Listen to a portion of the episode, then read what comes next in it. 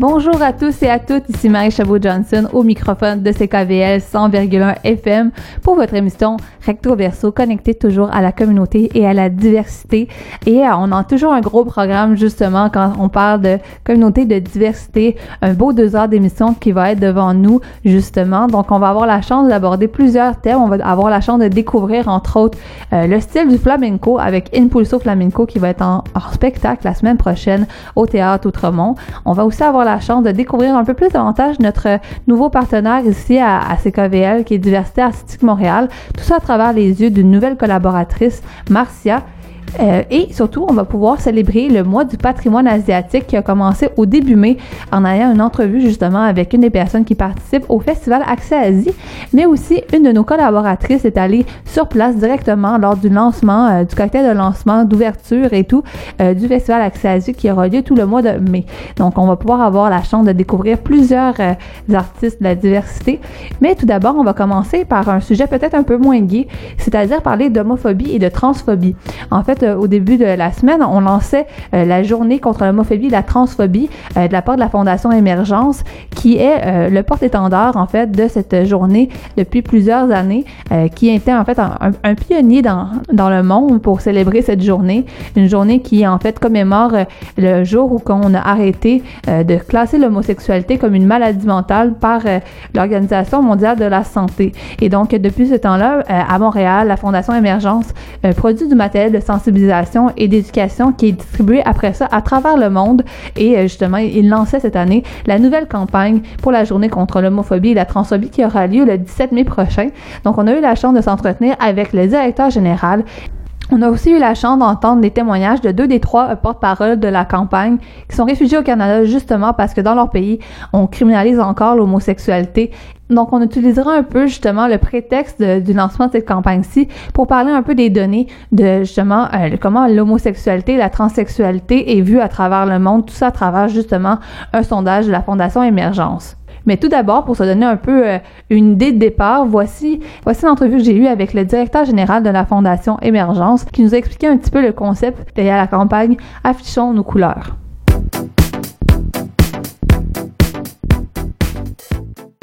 Bien, mon nom, c'est Laurent Brault. J'occupe la direction générale de la Fondation Émergence. J'ai une maîtrise en sociologie, j'ai un DESS en enseignement. Euh, je voulais enseigner au cégep, finalement il n'y avait pas de place. Puis euh, euh, j'avais monté des cours au cégep pour sur l'homophobie et tout ça. Puis quand j'ai vu qu'il y avait un poste à la Fondation Émergence, j'ai dit ah ben tiens ça pourrait être l'occasion de mettre en pratique mes connaissances. Donc je me suis occupé du programme pour que vieillir soit gay de 2014 à 2017, qui est le tout premier programme de lutte contre l'homophobie chez les aînés au Québec. Et ensuite, euh, euh, j'occupe maintenant la direction générale depuis 2017 jusqu'à aujourd'hui. Et euh, est-ce que vous pourriez juste nous clarifier un peu c'est quoi la, Fondation Émergence? Parce qu'à travers le grand portrait de qu'est-ce qui existe déjà au Québec par rapport à la lutte contre l'homophobie et la transphobie. Oui, la Fondation Émergence est née en 2000 à l'initiative de Laurent McCutcheon, qui était le président directeur général de Gay Écoute, qui est maintenant Interling, donc notre partenaire. Et c'est une fondation euh, qui vise à ramasser des fonds pour euh, lutter contre l'homophobie et à mettre sur pied des programmes de sensibilisation, d'éducation. Le principal programme, c'est la Journée internationale contre l'homophobie et la transphobie. C'est une création pour la première fois dans le monde de la Fondation Émergence en 2003. Et par la suite, cette journée-là a été reprise euh, dans la plupart des pays dans le monde. Et euh, c'est un moment de convergence de la lutte contre l'homophobie, contre la transphobie. On tient des marches, euh, des défilés, euh, des kiosques, projections de films, manifestations, etc. évidemment, selon les différents enjeux de chacun des pays. c'est donc c'est une journée qui a lieu le 17 mai pour se rappeler que l'homosexualité a été retirée de la liste des maladies mentales par l'OMS en 1990, donc le 17 mai 1990.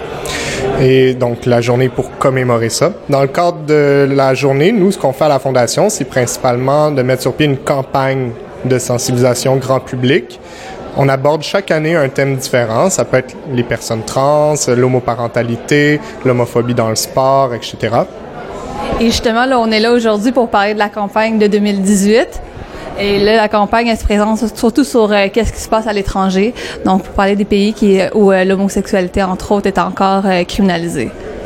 Tout à fait. Donc, euh, le slogan de la campagne, c'est Dans mon pays, c'est encore un crime d'afficher ses couleurs. C'est pour rappeler à la population ici que euh, les enjeux, euh, en fait, les conditions de vie des personnes LGBT à l'international ne sont pas les mêmes. C'est important de prendre un moment euh, pour se le rappeler, informer la population, parce que des fois, il peut avoir un, effet d'optique, une illusion d'optique. On pense que, ah, étant donné qu'il y a des avancées ici, dans le reste du monde, c'est la même chose. Non, pas du tout. Là. Donc, on invite les gens à s'informer sur le sujet, puis à se sensibiliser, puis euh, comprendre qu'en fait la lutte n'est pas du tout terminée et qu'on a un rôle, en, ayant ici des avancées, on a un rôle de, responsabilité par rapport à ce qui reste dans le monde. On peut pas rester dans notre petite bulle ici puis dire ah ici c'est correct, c'est pas vrai, tout est interrelié dans le monde, il y a de la mobilité, etc. Donc c'est important aussi de se soucier de ce qui se passe à l'étranger et les gens de l'étranger il y en a beaucoup qui viennent ici parce qu'ils fuient leur pays. Euh. Mais justement, dans votre campagne, vous avez trois personnes qui sont comme des personnes témoignages, justement, qui viennent de l'étranger, qui ont été euh, souvent réfugiés au Canada justement à cause qu'ils étaient discriminés dans leur pays. Comment vous les avez trouvés? Puis en fait, qu'est-ce qui vous interpellait particulièrement, vous personnellement, dans leur histoire? Première des choses, il y avait un défi technique, c'était de trouver trois personnes issues de pays où l'homosexualité euh, est criminalisée euh, et qui seraient trois personnes à l'aise d'être photographiées. Donc déjà, le bassin était très réduit. Euh, on a eu la chance de trouver Rami, Mona et Justin qui proviennent euh, respectivement de la Tunisie, du Burundi et de la Russie. Et ces trois jeunes, en fait, qui sont ici et qui ont des histoires euh, complètement euh, euh, que pour nous, euh, on, on, aurait peine à imaginer euh, comment ça peut être, la situation pouvait être grave et que ces gens-là, en fait, ils ont fui leur pays, mais laissé leur famille derrière, leurs amis derrière, et aujourd'hui, ils repartent à neuf. Donc, Étant donné que c'est des jeunes, c'est une réalité qui est présente, qui est existante, puis on veut que la population soit sensible au fait qu'il y a des jeunes aujourd'hui qui sont mal pris et qui demandent notre aide. Donc, euh, c'était le but d'aller prendre trois jeunes euh, euh, qui proviennent de ces pays-là. Mais c'est comme, pour un peu relancer la question, vous, de façon personnelle, parce que vous disiez justement à quel point, euh, au départ, vous n'étiez pas nécessairement au, euh, au courant qu'il y avait autant de pays qui criminalisaient l'homosexualité alors que vous êtes dans le milieu. Alors, on peut imaginer que la plupart des gens qui ne travaillent pas nécessairement dans le milieu sont encore moins au courant. On peut le voir à travers les données de votre sondage. Euh, Qu'est-ce qui vous interpelle personnellement dans cet enjeu-là spécifique que vous couvrez dans la campagne de cette année?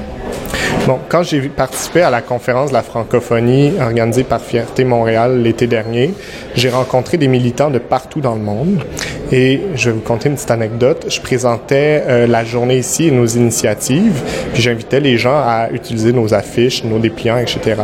Et il y a un Malien qui m'a dit, oui, mais comment voulez-vous qu'on utilise euh, vos, votre matériel si euh, nos courriers, nos, nos, courriels sont euh, euh, surveillés par le gouvernement. Donc, on peut pas aller sur des sites comme homophobie.org, par exemple. Donc, et ça m'a fait descendre de mon nuage assez rapidement. Euh, de, euh, puis j'ai comme compris là que en fait je, je m'en doutais, j'avais de l'information, mais d'être sensibilisé à ça directement en rencontrant quelqu'un, je me suis dit mais c'est la meilleure façon de sensibiliser les gens, c'est en montrant des gens, des visages qui ont vécu, qui ont eu ce parcours-là, qui est loin d'être euh, d'être minoritaire et euh, euh, excep exceptionnel, anecdotique, merci. Donc euh, c'était le but. Le but, moi, ce qui, ce qui, vient me chercher de cette campagne-là, c'est qu'on montre des gens. On montre des gens qui ont eu ce parcours-là, qui sont jeunes, qui ont encore plein d'avenir devant eux, mais que les sociétés d'où ils proviennent euh, nuisent à leur développement, puis ne veulent pas les, les euh, voir comme ils sont réellement. Je sais pas si je réponds à ta question. Oui, tout à fait. Justement, on va en profiter pour après écouter les témoignages de, Rami et de Justin qui, qui, qui nous ont fait aujourd'hui. Donc, mais merci d'avoir pris le temps de me parler un petit peu à travers toute l'excitation du moment aujourd'hui. Merci beaucoup, ça fait plaisir. Bonne journée internationale contre l'homophobie, la transphobie.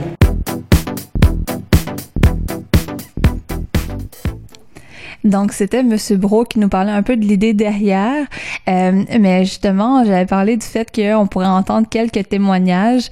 Donc, euh, ça sera l'occasion de pouvoir en parler un petit peu. Je les ai encore entendus de personnes personnelles en vrai, mais euh, je vous dirais que la qualité du son était pas assez bonne pour pouvoir vous l'apporter. Et c'était des moments qui étaient tellement émotionnels pour les, les porte-paroles que euh, c'était pas quelque chose qu'on pouvait faire deux fois. Donc, je vais juste vous rapporter un peu qu'est-ce qu'ils ont dit. Mais tout d'abord, juste euh, parce qu'on a parlé du nombre d'États qui criminalisaient encore l'homosexualité, entre autres. Euh, juste pour vous dire, on va parler un peu des données du sondage qu'ils ont euh, qu'ils ont donné. Mais à travers le monde, on peut on compte à 72 pays qui criminalisent encore l'homosexualité. ça, c'est sur un ensemble de pays. On pourrait dire qu'on, d'après les, les Nations Unies, on est autour de 190, 194 pays dans le monde. Tout dépend un peu de la reconnaissance qu'on voit à l'étranger. donc, en 72, c'est quand même une bonne partie encore du monde qui criminalise l'homosexualité. Euh, donc, parlons des témoignages. En fait, il y a trois porte-paroles cette année euh, qui, euh, qui, dans le fond, viennent montrer leur histoire euh, à travers tout ça, des histoires que, euh, en fait, qu'ils ont vécu dans leur pays et qui les ont amenés à être réfugiés ici même au Canada. il y avait seulement deux personnes qui étaient sur trois qui étaient présentes sur place pendant la journée, pendant le lancement. il s'agit en fait de juste de Justin ou Justin qui lui venait de Russie. Euh, on, on, voyait en fait, il était très bien capable de parler de, de son expérience entre autres. Euh, son expérience en fait, c'est que euh, il vivait dans une famille comme les autres en Russie et tout ça, euh, mais c'est à 14 ans qu'il s'est rendu compte euh, de son homosexualité. Et donc là, il l'a avoué entre autres à, ses parents et tout ça. Et là, ses parents lui ont demandé, lui ont dit en fait, est-ce que tu es un PD? Donc là, c'est littéral, je vous rapporte les propos. Euh, puis il a répondu que non, il était seulement gay, hein, parce que PD, ça reste encore un terme très, très diffamatoire. Euh, et euh, ils ont confisqué à ce moment-là son ordinateur, son téléphone. Euh, ils ont arrêté de parler. Puis ils ont dit qu'il était la honte de la famille. Donc, euh, on voit vraiment qu'il y avait un rejet très fort du niveau parental. Ça, c'est quelque chose qu'on voit quand même partout à travers le monde, euh, même ici encore au Canada. Tout dépend en fait de la famille dans laquelle on va grandir. c'est sûr qu'on peut être influencé par le contexte social et tout ça. mais c'est à partir de ce moment-là que Justin a commencé à manifester contre l'homophobie et qui a il a été arrêté plusieurs fois par la police. Donc là, c'est là qu'on voit que le climat politique vient avoir une influence en fait sur comment il était capable de vivre sa propre euh, homosexualité. Euh, on l'a envoyé chez le psychiatre pour lui dire qu'il avait une maladie mentale, comme il racontait, parce qu'en fait, il, nous disait justement pendant la conférence de presse qu'il y a une croyance en Russie que l'homosexualité est en fait une création occidentale de la part des États-Unis et qui est, qui est envoyée en termes de propagande en Russie et qui en fait servirait à réduire le nombre de naissances euh, en Russie pour que finalement ça puisse affaiblir la population. Donc c'est vraiment l'idée de propagande qu'on euh, dit euh, en Russie à travers tout ça. Et euh, ça, donc, euh, Justin nous rapportait justement qu'il a été battu par la police, mais aussi par d'autres élèves de, de, son école, euh, puis qu'il avait justement pas, il arrivait pas à avoir accès à une bonne éducation. C'est ça qui l'a amené vers euh, l'âge de 18 ans à peu près à venir au Canada puis à se réfugier. mais il nous disait entre autres que même s'il trouvait toujours que le Canada était un des pays les, mieux en fait pour quand, quand on parlait entre autres de la possibilité de pouvoir vivre librement sa sexualité au niveau du droit en tout cas, c'est certain que dans un, dans un monde idéal, il serait pas nécessairement venu au Canada. Il aurait beaucoup mieux aimé rester en Russie euh, ou que c'était chez lui à la base ou qu'il avait une famille et tout ça. Tandis qu'ici, il n'y a pas nécessairement cet entourage-là. Malgré le fait qu'il était accepté dans la communauté LGBTQ+, euh, euh, de Montréal et du Canada, euh, ça reste que euh, ça serait le fun, ah, pas ça serait le fun, mais ça serait beaucoup plus approprié s'il était venu au Canada parce qu'il voulait l'être et non parce qu'il était réfugié parce qu'il il risquait euh, de de il risquait des violences physiques de la part de son gouvernement et tout ça. Donc là, ça a été vraiment une histoire qui était poignante et euh, je pense que l'émotion a continué vraiment pendant la, journée avec euh, Rami, qui était le deuxième porte-parole, qui lui est, est originaire de la Tunisie et en fait, ça a été très difficile pour lui de pouvoir nous dire quelques mots parce que c'est sûr que c'est difficile hein, de d'être devant une foule à raconter son histoire de comment on est on est discriminé dans son propre pays pour ses pour son orientation sexuelle. Euh, mais justement, dans le témoignage qu'il a écrit, euh, il disait en Tunisie, être gay, c'est criminel. Donc, à partir du moment où tu nais, tu, as, tu attends juste de te faire arrêter. Qu'il y a beaucoup de problèmes à cause de son activisme, entre autres des menaces de mort, des menaces de la police, des arrestations pour à peu près rien. C'est ça qui l'a qui amené à faire euh, un tatouage euh, en arabe sur son corps qui se traduirait comme ceci euh, il rentre dans les maisons pour interdire l'amour. Donc, on voit qu'encore une fois, c'est l'utilisation de la, de la police dans un, esprit politique euh, de criminalisation, encore une fois, de, euh, de l'homosexualité et tout ça. Donc, euh, justement, il disait qu'à chaque fois qu'il regarde son, son tatouage, il se rappelle que en Tunisie, les gens peuvent avoir jusqu'à trois ans de prison juste parce qu'ils sont gays, lesbiennes ou trans. Donc, c'est des situations qu'on connaît moins ici en tant que en tant que pays où maintenant c'est rendu rendu accepté ou, ou du moins on peut dire que ce n'est pas criminalisé parce qu'il y a encore des problèmes au niveau de l'acceptation. C'est euh, ça reste encore un des problèmes les plus euh, euh, les plus flagrants qui amènent beaucoup de jeunes à devoir fuir leur milieu familial parce qu'ils ont de la difficulté à se faire accepter par leur milieu. Mais du moins, on on on n'est pas à risque de mort ici même au Canada. C'est ça qui fait en fait que le gouvernement canadien euh, accueille entre autres justement des personnes euh, réfugiées sur la base de la discrimination qu'ils vivent en fonction de leur orientation sexuelle ou leur orientation de genre. Il y a quelques mois à peine, euh, le gouvernement canadien a entre autres participé à euh, à la venue de plusieurs réfugiés en provenance de la Tchétchénie qui en fait étaient eux aussi discriminés euh, dans, euh, dans le pays de la Russie. En fait, euh, la Tchétchénie étant une région de la Russie, en fonction de leur orientation sexuelle, et d'ailleurs Justin le, le, le mentionné dans son discours. Donc là, parlons un peu des, justement des statistiques. Euh, des statistiques, en fait, c'est que la Fondation Émergence, à chaque fois qu'ils mettent de l'avant justement la journée euh, contre l'homophobie et la transphobie, en profite un peu pour euh, prendre le pouls de la population québécoise pour voir où est-ce que en est la situation du côté du Québec. Mais vu que cette fois-ci, la campagne était davantage axée sur sur l'interdiction, la criminalisation qu'on pouvait voir à l'étranger. Euh, on s'est davantage intéressé aux statistiques de comment les Québécois percevaient en fait le, euh, comment la situation était à travers le monde. Donc, ils ont conduit un sondage en partenariat avec euh, la firme Léger Marketing du 6 au 9 avril, 2018. Puis, qu'est-ce qui ressort en fait des données du sondage, c'est que la majorité des Québécois et Canadiens sous-estiment en fait le problème des LGBT dans le monde.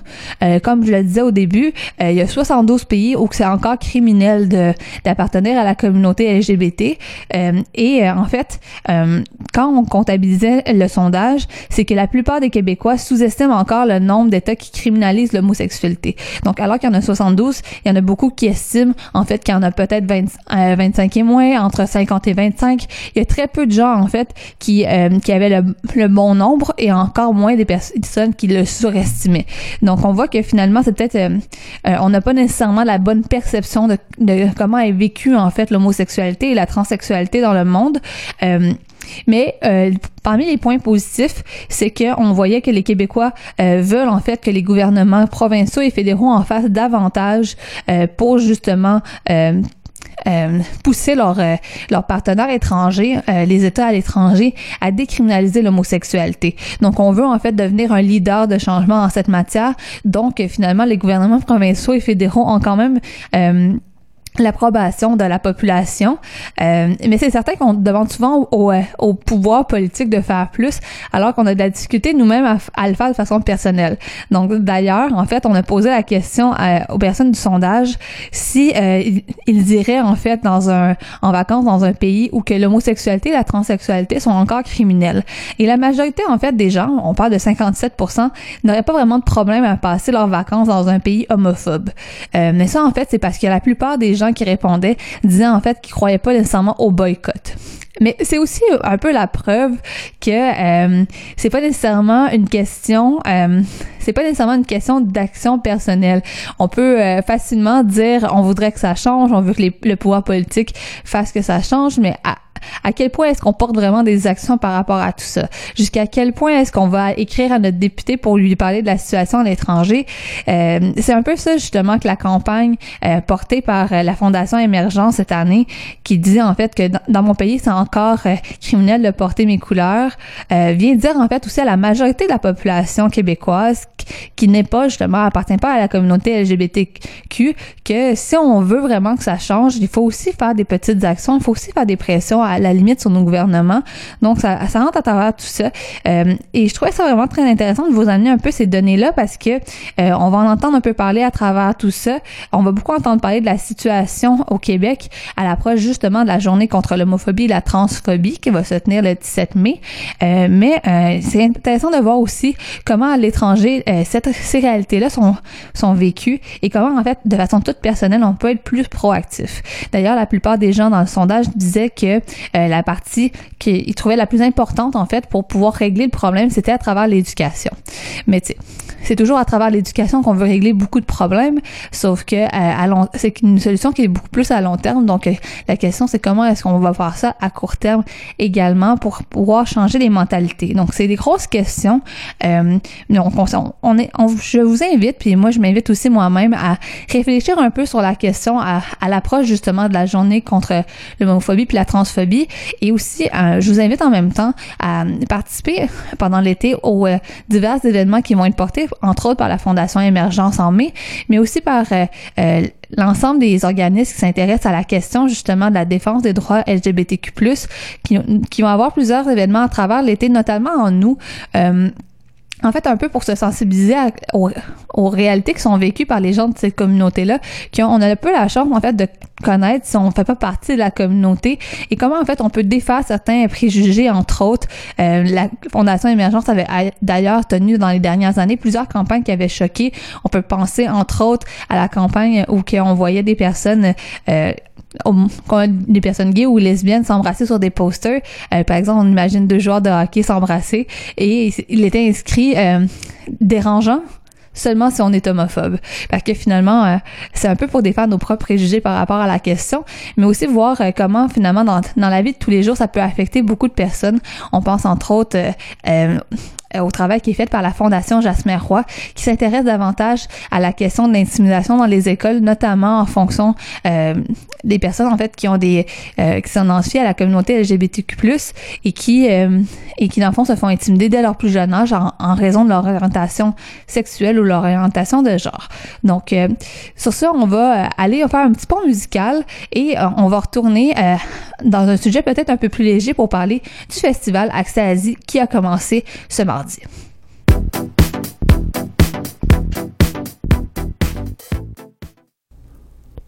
Donc, comme promis à l'émission Recto Verso, on accueille une nouvelle collaboratrice. On accueille en fait cette fois-ci Marie-Jeanne qui fait un stage ici à CKVL et que vous allez pouvoir entendre dans plusieurs émissions. Donc, ça vaut la peine de rester à l'affût. Et là, euh, justement, euh, Marie-Jeanne, tu es allée couvrir le lancement du festival Accès Asie qui était mardi soir. Mhm, exactement. Je me suis rendue au cocktail d'ouverture du festival qui avait lieu euh, au cabaret du Lion d'Or, près du métro Papineau. Euh, C'était pas juste un cocktail, évidemment. Il y avait aussi une présentation d'extraits de différents spectacles de la programmation, dont le spectacle de danse Triangle courbé euh, des artistes Charofu Taiwei et euh, Geneviève Duong et le spectacle de musique Golestan. Dans le fond, ces prestations-là ont montré que la programmation du festival est très variée. Hein. On passe de la danse contemporaine à de la musique d'inspiration euh, traditionnelle du Moyen-Orient. Euh, je me suis d'ailleurs entretenue avec le directeur artistique et de la programmation euh, et du développement, Khosro Beramandi, pour en savoir plus sur les choix justement artistiques qui ont été faits pour le festival dans les dernières années. Donc, on écoute ça maintenant. Khosrou Beramandi, est-ce que j'ai oui, exact. Euh, donc, vous êtes le directeur artistique euh, et du développement du festival Accès à oui. Ça fait plusieurs années là, que vous êtes ici quand même. Là. Cette année, c'est mon 21e année que je suis euh, avec le festival Accès à Voilà. Comment on fait pour se renouveler après trois ans, pour offrir un festival qui est différent et, et, et bonifié à chaque fois? Ben, grâce à des artistes. Heureusement, ici à Montréal, on a un grand nombre de différentes communautés asiatiques. Parmi chaque communauté, il y en a beaucoup d'artistes mm -hmm. qui vivent et ils ont envie de partager leur art et leur culture. Et donc, le Festival Accès en fait, était né, était créé pour offrir cette plateforme sur laquelle différentes communautés asiatiques peuvent présenter leurs artistes et leur art et leur culture pour communiquer, pour échanger, pour offrir un dialogue avec les peuples d'ici. Donc, c'est pas vraiment travail difficile. Il y a énormément des artistes ici à Montréal, donc on profite de leur présence et on, on essaie de le présenter année après l'année. Et justement, dans votre discours d'ouverture, vous avez parlé que le Festival Accès Asie est un des festivals qui offre la plus grande diversité au niveau des régions asiatiques qui sont représentées. Qu'est-ce que vous voulez dire? Bon, je veux dire que le Festival Accès Asie présente des artistes de différentes communautés asiatiques qui euh, présentent le continent entier d'Asie. Donc, euh, ça commence par Chine, Japon, les pays, euh, euh normalement tout le monde euh, réfère comme les, les, pays asiatiques, mais aussi un, partie de moyen, un grand partie du Moyen-Orient, c'est l'Asie. Donc, le Moyen-Orient, et tout le continent pour nous se présente à l'Asie et donc on essaie de présenter le continent entier. Mm -hmm. Et les gens qui vont venir assister au festival, ce sera pas juste de la danse du ventre ou de la danse traditionnelle chinoise. Pas, du, pas du tout, pas du tout. En fait, principalement, on présente d'expressions contemporaines. Donc, tous les artistes sont des artistes qui vivent ici à Montréal. Aussi, on est des artistes internationaux qu'on invite pour venir à Montréal. Mais euh, la grande partie de programmation, c'est d'expressions contemporaines. Aussi, on a des euh, parties qui présentent des danses et musique traditionnelle asiatique. Cette partie, c'est plutôt à l'extérieur, c'est pour le grand public. public. Et ça se passe dans le jardin Gamelan. Donc, cette année aussi, euh, vers la fin du mois de mai, le quatrième semaine du mois de mai. On a deux jours euh, complets à Jardin Gamblan. Donc, euh, je vous invite le public à aller sur notre site internet www.accessasie.com euh, pour visiter notre site, voir notre programmation. Comme je disais, c'est très, très varié pendant quatre semaines, quatre soirs par semaine, jeudi, vendredi, samedi, dimanche, environ une vingtaine de, des événements. On a une, environ 80 artistes qui en présentent, 16 pays différents asiatiques. Donc, c'est vraiment très, très, très vaste, très varié. Et, voilà. Et en terminant, euh, pourquoi est-ce que c'est pertinent encore en 2018, 23 ans après la création euh, du festival, d'avoir un festival comme Accès Asie, justement? Ben, l'occasion aussi, euh, c'est l'occasion de, de, présence. On a plusieurs communautés asiatiques, euh, plus en plus, via Montréal. Et donc, toutes ces communautés, ils ont besoin, c'est un besoin principal très très profond, profond chez eux de communiquer leur art et culture parce que c'est une question d'identité pour se présenter qui vient d'où, pourquoi ils sont là. Donc tout ça, ça, travers, à travers des œuvres d'art qui se communiquent. Donc euh, voilà, c'est très très important. Et aussi, il y a question que la, société québécoise aussi de, de grand travail à faire pour accepter ce, de ces artistes-là. Donc, c'est aussi c'est un échange, c'est un dialogue. Et ce dialogue, c'est nécessaire euh, éternellement jusqu'à le moment que euh, voilà, c'est les, les, les, communautés asiatiques sont acceptées comme les, les parties euh, euh, intégrales de, de, de, de, notre société. Parfait. Merci beaucoup. Merci à Merci vous. pour votre temps.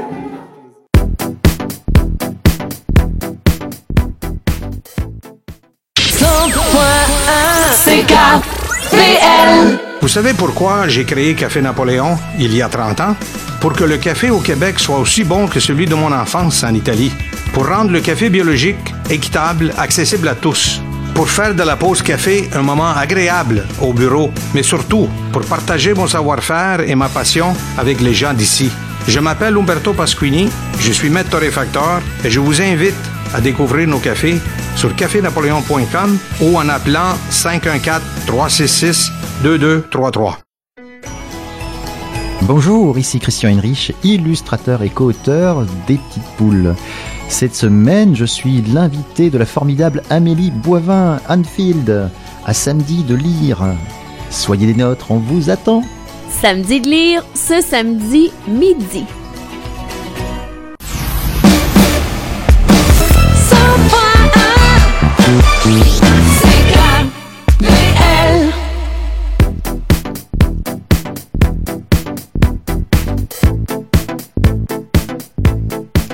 Retour à Recto Verso. Euh, on a changé un peu l'atmosphère après avoir parlé autant euh, des données autour de l'homophobie puis la transphobie. On commence à parler justement euh, du Festival Accès à Asie.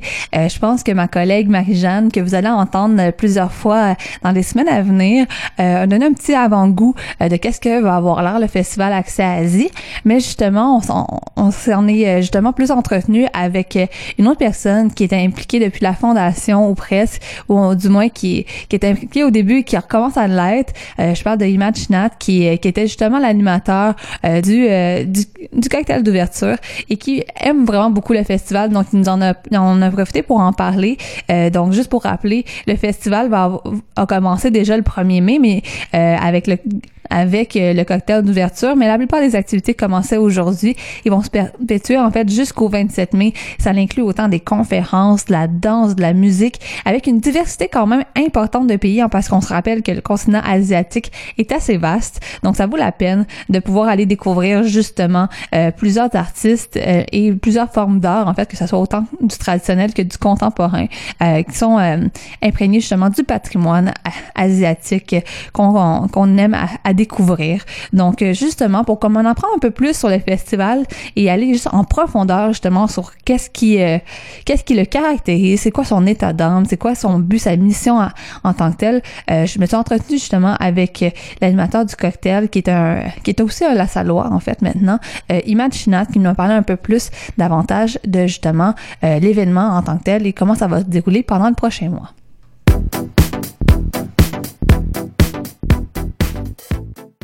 Bonjour, je m'appelle Himat Shinhat. Euh, je suis ici pour représenter euh, le festival Accès Asie, qui s'appelait anciennement le Festival du patrimoine asiatique. Euh, je suis très fier de participer au festival cette année. En fait, je vais animer le cocktail d'ouverture, euh, la soirée d'ouverture.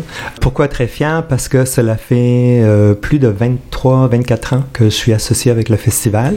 J'ai quitté à un moment donné parce que je suis allé travailler. Mon, mon, travail a comme pris le dessus. Euh, mais euh, je suis très content de revenir à Montréal et de me réintégrer dans le festival. Et euh, le festival grandit de plus en plus d'année en année. Et euh, je me souviens dans les premières années, c'est un petit groupe, un collectif d'artistes qui avait une vision euh, euh, pour, comment je dirais ça, pour conquérir Montréal, si tu veux. Mais seriously, c'était plus vraiment de présenter, de créer un espace pour présenter, faire la diffusion d'œuvres d'artistes d'origine asiatique à Montréal. on trouvait qu'il y avait peu ou pas d'espace où on pouvait présenter nos œuvres. Et euh, avec ce petit groupe-là, euh, tout le travail qu'on a fait a fini par créer ce merveilleux festival qui a pris beaucoup d'ampleur avec les années. Aujourd'hui, c'est un festival, euh, on va en parler un petit peu plus tard, mais qui comporte plusieurs activités dans différentes disciplines et euh, ça dure tout le mois de mai euh, au Canada, euh, à Montréal. Et comme vous le savez, au Canada, le mois de mai a été désigné le mois du patrimoine asiatique par le gouvernement fédéral. ça fait quand même un bout de temps. Donc finalement, tout, tout est dans tout, comme on peut dire. Donc, euh, ça tombe parfaitement que ça doit, que ça soit en mai. Donc, c'est comme un peu un retour aux sources pour, euh, pour vous de pouvoir revenir un peu au Festival Accès. Euh, donc, vous avez été là au début, parce que vous revenez un peu plus justement maintenant qu'on est à la veille à la veille ou à l'avant-veille plutôt du 25e anniversaire. Personnellement, qu'est-ce que ça fait justement de, revenir vers un bébé? Comment, comment vous avez vu l'évolution s'opérer? Euh, moi, je suis ravi de voir qu'est-ce que le festival aujourd'hui. Euh, comme je mentionnais tantôt, moi, quand le premier, le, petit groupe qu'on avait fait au début, euh, c'était vraiment, c'était vraiment un petit groupe, s'il n'y avait pas beaucoup d'espace qui acceptait qu'on produise des événements euh, dans ces espaces-là. Aujourd'hui, on a une accessibilité aux espaces municipaux dans la ville de Montréal. Mm. Et on a un soutien aussi, par exemple, du Conseil des arts de Montréal, mm-hmm. euh, le gouvernement du Québec et aussi le gouvernement fédéral qui soutiennent euh, tous ces, ces instances-là, soutiennent le festival. Oui, c'est assez impressionnant quand on voit votre programmation au complet. En plus, juste au, départ, euh, la quantité de personnes qui soutiennent un peu le festival, quand on pense euh, au gouvernement canadien, au gouvernement Québec, Conseil des arts du Canada, Conseil des arts du Québec, puis après ça, il y a une liste complète de partenaires que je pense qu'on pourrait passer presque l'entrevue complète à les, à les nommer. C'est ça. Donc, ça fait vraiment différent de d'autres festivals, par exemple, qui, euh, qui mettent aussi à l'avant-plan d'autres communautés ethnoculturelles. Donc, vous, vous avez vraiment réussi un peu à être très établi, puis vous êtes dans les, les, euh, les pionniers à quelque part, avec par exemple euh, Vue d'Afrique, qui est euh, dans les pionniers de festivals un peu qui mettent l'accent justement sur le travail qui sont faits dans les communautés ethnoculturelles qui existent. Comment on, comment on fait justement quand on est un peu un pionnier puis qu'on doit défricher à travers tout ça? Euh, je pense, à mon avis, c'est un travail de longue haleine. C'est pas quelque chose qu'on accomplit euh, dans une semaine ou deux, ou même une année. Euh, ça prend de la persévérance. Puis je sais que l'équipe, euh, il y a beaucoup de gens qui étaient associés avec le festival au début, qui sont toujours là, euh, qui sont très actifs à Montréal. Et donc, c'est vraiment, c'est le dévouement de tous ces gens-là. C'est comment je dirais ça, c'est une vision dans laquelle, une vision qui été partagée par tous les membres du groupe et qui est toujours le cas. Et euh, aussi, moi, euh, quand j'étais associé avec le festival, et maintenant aussi, parce que je vais prendre un rôle un petit peu plus euh, important avec le festival à l'avenir, étant donné que je suis revenu à Montréal, mais c'est vraiment de... c'est l'aspect euh, inclusivité parce que, comme on a mentionné, l'Asie, euh, ça comprend beaucoup de pays et beaucoup de Mhm. cultures et beaucoup de peuples différents.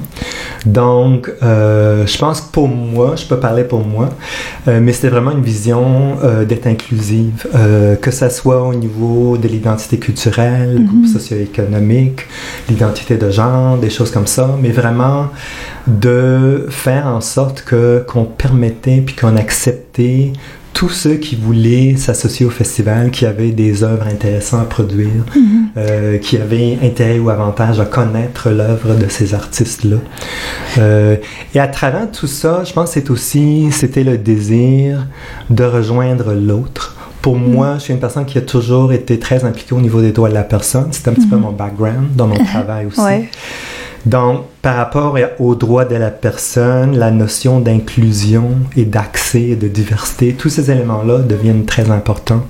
Et étant aussi artiste, le fait de créer cet espace-là m'a permis de réaliser tous ces désirs-là, euh, tout en faisant de l'art, qui est une façon quand même très intéressante de partager des idées avec le, public, ju- le grand public. Mais justement, ça m'amène un peu à cette question-là, des fois qu'on qu'on aborde quand même plus- plusieurs fois à l'émission, qui est euh, d'avoir travaillé, par exemple, dans votre cas, euh, au niveau du gouvernement fédéral, dans des programmes directement pour l'inclusion, donc des, des, un peu le côté bureaucratique de la chose, et là aussi de travailler dans un contexte un peu plus artistique, de l'inclusion artistique. La question que je me demande à travers tout ça, c'est comment l'art, finalement, sert de médium pour euh, favoriser l'inclusion, à votre avis? Euh, je pense que l'art, c'est euh, pour moi, en tout cas moi je suis musicien, euh, je suis compositeur, je, je, je fais de la musique aussi. J'ai aussi fait du théâtre, du film, j'ai fait de la musique pour la chorégraphie aussi, et aussi des arts visuels. J'ai quand même fait différentes choses. Pour moi, l'art, c'est une fenêtre vers l'autre. Donc souvent l'artiste dans ce genre de contexte trouve peut-être être l'autre par rapport à la société, euh, le mainstream, la société euh, haute. Et euh, pour moi, l'art est une façon de, de, de créer une fenêtre vers qui je suis, qu'est-ce qui m'anime, qu'est-ce qui m'intéresse, qu'est-ce qui me passionne, et finalement euh, réaliser avec euh, des amis, des étrangers avec qui je partageais mon art, que finalement on a beaucoup en commun. Euh, puis si on prend le temps d'apprendre l'autre, euh, souvent ce qui arrive à la fin de ce chemin-là, on réalise jusqu'à quel point l'autre est comme nous. Euh, et les différences, apprendre les différences en même temps, ça nous enrichit de part et d'autre. Moi, j'ai beaucoup appris sur euh, mes amis, sur des gens de mon réseau qui viennent d'ailleurs, qui ont d'autres origines culturelles euh, ou euh, ethniques que moi. Euh, et donc, c'est en favorisant ces genres d'échanges-là euh, qu'on grandit comme être humain. Et je trouve qu'aujourd'hui, en 2018, dans le monde dans lequel on vit, cet aspect-là de notre interactivité, de nos relations avec l'autre, sont tellement importants avec tout ce qu'on voit en termes de violence, de guerre, de discrimination et tout ça. Je trouve que c'est encore plus important que ça ne l'était il y a 25 ans d'investir nos énergies là-dedans, de vraiment prendre le temps et l'énergie de se comprendre comme être humain. Est-ce que, est-ce que finalement, c'est parce qu'on en est plus conscient maintenant, ou est-ce que, à votre avis, c'est qu'on est, tu sais, justement, quand on parle des enjeux euh, du racisme, de la discrimination, euh, il y a un côté qui, de moi qui dirait que ça a toujours été là, c'est juste que maintenant on en est un peu plus conscient. Mais je me demande, tu sais, de votre point de vue extérieur, qui travaille là-dedans depuis tellement longtemps, qu'avant c'était un sujet qui était un euh, qui n'était pas aussi mainstream. Maintenant, on en parle de plus en plus. Est-ce que on, est-ce qu'on voit finalement ce changement-là dans la société qu'on essaie de prôner à travers ces événements-ci, mais aussi à travers d'autres choses comme les programmes ou les conférences quand on parle justement de, de l'inclusion de l'autre, entre guillemets, parce que c'est beaucoup de questions. Ouais. Mais euh, J'aime ça tomber dans la philosophie. moi, je peux dire, euh, vous avez fait référence tantôt à mon travail. Hmm. Euh, j'ai été, quand j'ai travaillé pour le gouvernement fédéral, j'ai occupé différents postes. Entre autres, dans la haute gestion, j'étais directeur de la politique du multiculturalisme pour le Canada. Donc, la politique fédérale de multiculturalisme, qui est une politique inclusive mm-hmm. et qui cible vraiment la reconnaissance de toute la diversité qu'on a au Canada. Et euh, je vous dirais que quand on compare le Canada à d'autres pays à travers le monde, euh, c'est toujours, ça peut toujours être un petit point d'interrogation, on se questionne là-dessus, mais souvent, de façon intuitive, beaucoup de penseurs, d'académiciens, d'intellectuels sont d'avis que c'est le fait qu'on ait ce genre de politique au Canada, qu'on a une approche par rapport aux droits de la personne aussi, mhm. euh, qui est beaucoup plus avancée que d'autres pays euh, sur la planète Terre. Euh, notre charte des droits et libertés, par exemple, c'est un, instrument qui fait l'envie de plusieurs pays à travers le monde. Ce sont ces genres d'aspects de notre société, des structures qu'on a mis en place, qui font peut-être en sorte que le Canada est un endroit où on est plus accueillant par rapport à la diversité ou à la différence. Euh, si on se compare, si on se compare à nos voisins au sud, par exemple, c'est souvent la comparaison que les gens font. C'est le fait qu'on a ces infrastructures-là qui fait en sorte que le Canada est plus inclusif, euh, qu'il y a un niveau de tolérance et de compréhension qui est différent que ce qu'on voit au sud. Mm. Et là, on, une des manifestations un peu de cette diversité-là, ça reste toujours à travers le monde des arts. Puis là, on va commencer justement une grande période de festival dans l'été. Euh, vous êtes un peu euh, avec le festival Accès Asie vous inaugurez l'été, hein, comme on peut dire justement de ce côté-là.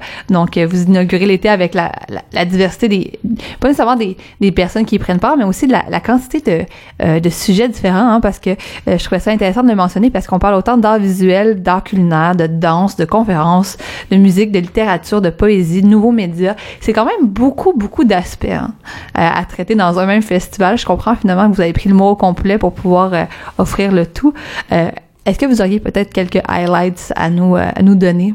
Euh, oui, bien sûr. Euh, c'est sûr que en 2018, le festival, c'est beaucoup plus, il y a beaucoup plus de, il y a beaucoup plus d'activités. Il y a aussi beaucoup plus de variété dans les activités que dans les années précédentes. juste pour vous donner une petite idée, il y a près de 70 artistes d'ici et mhm. d'ailleurs qui vont participer au, festival cette année. Et la programmation comprend euh, plus de 20 événements multidisciplinaires.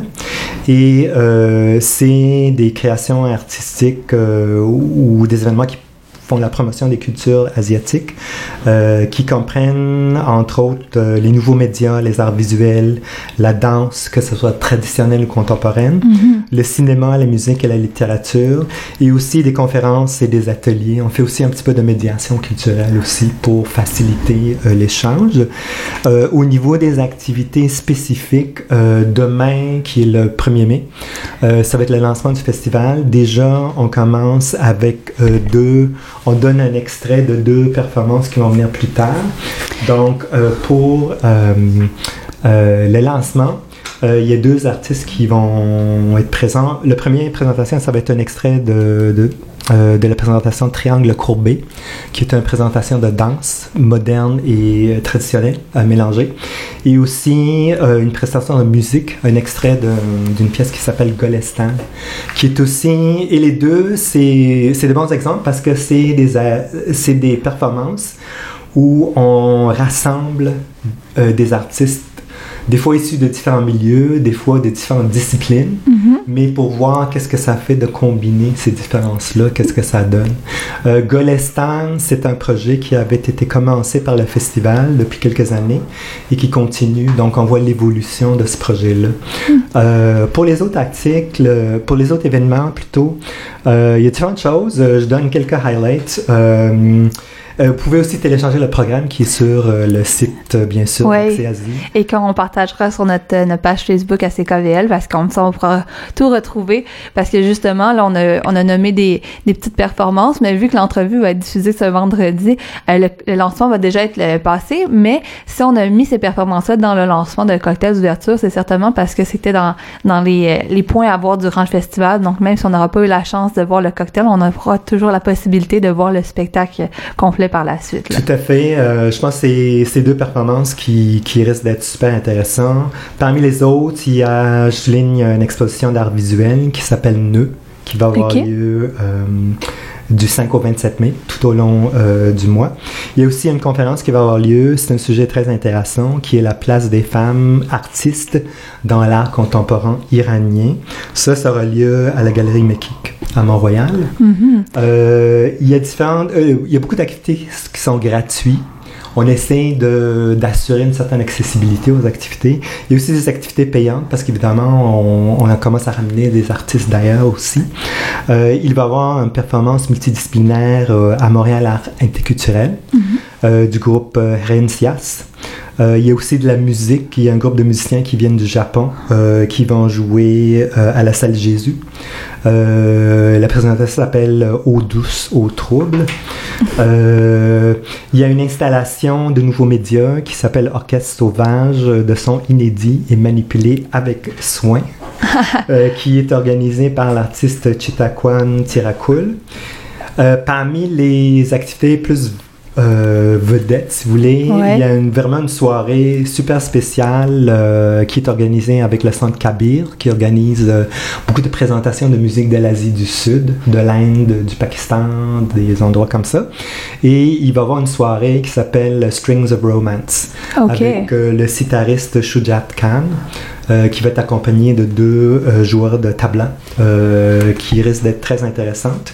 Parce que Euh, justement, ton- juste dans les derniers spectacles que vous avez évoqués, on parle autant euh, du patrimoine à peu près, mettons qu'on dirait de l'Inde, Pakistan, cette, cette zone-là, que le- l'autre côté un peu plus dans, euh, dans le Moyen-Orient avec l'Iran.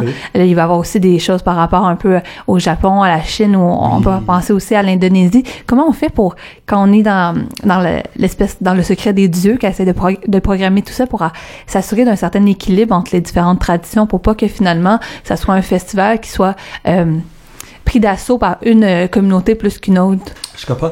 Je, je vous dirais que ça se fait tout seul, très naturellement. euh, euh, vu, euh, comment je dirais ça, la vision qu'on avait au début, c'est de vraiment être inclusif. Euh, donc, on a fait par exprès pour aller chercher une diversité. C'est un petit peu le contraire de ce qu'on voit dans d'autres espaces. C'est vraiment d'assurer qu'il y a une inclusion par rapport à la disponibilité d'artefacts euh, culturels. euh, Et on voit qu'il y a beaucoup de partenariats quand même quand on pense euh, au partenariat avec le Mail, entre autres, puis Oui. d'autres d'autres espaces comme celui-là, comme par exemple le Vivier que, ou qui a le spectacle de musique japonaise. Tout à fait. Ben, il y a différentes maisons de la culture aussi avec qui on a travaillé dans le passé. Je me souviens avoir donné des performances moi-même euh, sur le plateau, euh, aussi euh, Calix à la vallée, euh, Frontenac. euh, donc, vraiment le réseau des maisons de la culture, euh, tu sais, par rapport à la ville de Montréal. La ville soutient vraiment euh, très bien là, les activités du festival. Euh, il y a aussi un autre aspect que je voulais mentionner. euh, L'activité quand même... c'est plein, mais ça vaut la peine euh, d'être mentionné. Depuis plusieurs années, le festival aussi regarde les arts culinaires. OK. C'est pas nécessairement quelque chose à laquelle on pense. Ouais, on n'aurait pas nécessairement. pense à l'art. Mais C'est ça, on n'aurait pas tendance à dire que c'est de l'art culinaire, on dirait ah, c'est de la cuisine. hein. C'est ça. Mais cette année, euh, il y a un événement comme dans les années précédentes sur la cuisine afghane. Euh, puis souvent, les cuisines, c'est euh, un espace où on mélange les cultures. Il y a souvent, on parle de cuisine fusion. Euh, vous avez sûrement entendu cette expression-là. Donc, euh, je pense pour les gens du festival, c'est comme une façon un petit peu différente de voir euh, la mixité des cultures, de dire pourquoi pas dans la cuisine. Donc, cette année, c'est la cuisine afghane, qui est une cuisine justement qui rassemble plusieurs influences de l'Inde, du Moyen-Orient et tout ça, et toutes les invasions qui ont passé par le nord de l'Inde. Donc, c'est une cuisine qui est très euh, rassembleur, si vous voulez. Ouais, puis en plus, c'est l'occasion aussi aussi de, peut-être encore plus dans le cas du Moyen-Orient, de déstigmatiser un peu l'idée qu'on peut avoir que c'est seulement une région qui est en guerre, parce que quand on pense à l'Afghanistan, on veut pas, on pense toujours à la guerre en Afghanistan plutôt qu'à leur tradition euh, culinaire, par exemple. Tout à fait. L'Afghanistan, c'est une région euh, du monde qui est très riche en termes de culture, art, euh, bouffe, tout ce que vous voulez. moi, j'adore la musique de cette région-là. La musique soufie, il y a beaucoup de gens qui, qui ont créé la musique soufie qui viennent de cette région-là, de la Terre. Mais justement, quand on pense à tout ça, si on avait à donner un souhait pour, les, les, pour le 25e du festival qui va s'en venir dans deux ans, dans quelle voie vous voudriez continuer à voir le festival se développer? Euh, ben, je pense le festival, c'est quelque chose qui est très organique. Euh, donc, euh, pour c'est peut-être une préférence chez moi, mais de pas trop forcer les choses et laisser les choses évoluer, mais quand même garder un œil pour s'assurer que les choses vont bien bonne route. Mm. Mais je vous dirais qu'au cœur du festival, on a quand même élaboré certains principes, certaines valeurs qui nous guident tout le temps. Puis je reviens toujours à la question d'inclusion et de reconnaître la diversité. Et moi, je pense que autant au niveau des cultures que les disciplines, que les individus et que leur identité individuelle et collective. Je pense que tant et aussi longtemps que le festival continue d'être inclusif, je pense que c'est ça qui est, clé pour euh, le succès, en tout cas moi je suis concerné. Euh, l'autre chose, je pense que c'est important de souligner, c'est que le festival reconnaît aussi, euh, je pense, un aspect qui est quand même important, on reconnaît que tout ce qu'on fait se passe sur un territoire qui appartenait au peuple autochtone qui était mhm. ici avant qu'on est arrivé ici. Euh, donc, pour nous, pour les gens du festival, c'était très important de reconnaître cette réalité-là euh, pour qu'on n'oublie pas euh, ce privilège de pouvoir vivre ici, d'exercer euh, nos activités culturelles sur ce, territoire-là. Mhm. C'est quelque chose qu'on voit de plus en plus d'ailleurs euh, en début d'événement, de reconnaître que finalement on est dans, sur un territoire non cédé euh, Mohawk ou, ou autre, dépendamment des endroits où on se trouve dans la province. Tout à fait. Je trouve que c'est ultra important de se rappeler cette réalité-là et de ne pas oublier l'historique de notre pays. Ouais. Bon, ben, c'est des, quand même euh, des grosses questions qu'on aborde, mais donc peut-être pour conclure, en quelques temps finalement, ça serait quoi euh, en, mots-clés l'idée qu'on devrait avoir comme notre État pour aller découvrir le festival si jamais on n'est jamais allé? Euh, ça serait quoi donc, les petits trucs d'un habitué pour découvrir une, une panoplie d'activités comme vous offrez? Moi, je pense que c'est important de se munir de sa curiosité intellectuelle, artistique, politique, conceptuelle, euh, identitaire, peu importe. Euh, c'est vraiment un endroit de découverte et mhm. d'échange. Et euh, c'est vraiment un endroit, un espace où tous nos sens sont stimulés, que ce soit par le visuel, par la musique, par la danse, par la réflexion. moi, je pense que c'est important d'y aller euh, et s'ouvrir et être réceptif. Euh, puis c'est ça la clé à vivre euh, des beaux moments dans le cadre du festival. mais c'est ça qu'on va souhaiter aux auditeurs et aux auditrices d'être capable de toujours avoir l'esprit ouvert pour pouvoir capter toutes les, découvertes qu'on peut faire sur place. Donc, merci d'être venu en studio nous parler un peu du festival. Ben, merci à vous.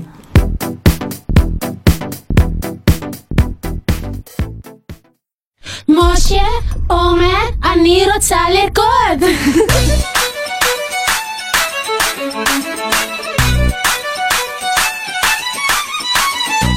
לנו זמן, שחור או לבן, שנה את הגישה, היא אומרת נצא למרדף, מקצב מטורף, רואה את החיים קצת אחרת. עזוב חתונה, שמלה לבנה, חבל לה על הכסף, עם כל הכבוד. ויש לה כבוד! היא רק רוצה לרקוד. אין מה לעשות איתה, היא רק רוצה לרקוד.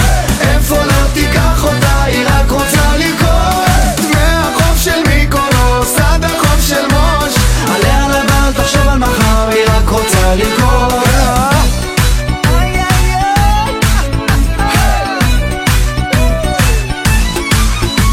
תיקח הלוואה, תקנה לה דירה זה לא מעניין, היא אומרת. שגרה זה פסה, אז אל תנסה. להיות כמו כולם היא אחרת. יש פעם אחת, חיים פעם אחת זה לא חוזר היוני. תן לה כבוד, היא פיצחה את הקוד היא רק רוצה לרקוד אין מה לעשות איתה, היא רק רוצה לרקוד איפה לא תיקח אותה, היא רק רוצה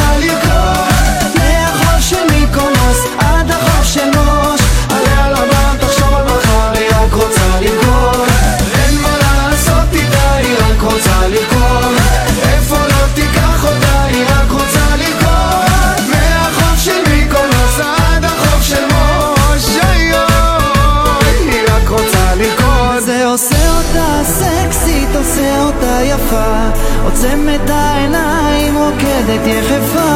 עושה אותה סקסית עושה אותה יפה. עוצם את העיניים רוקדת יחפה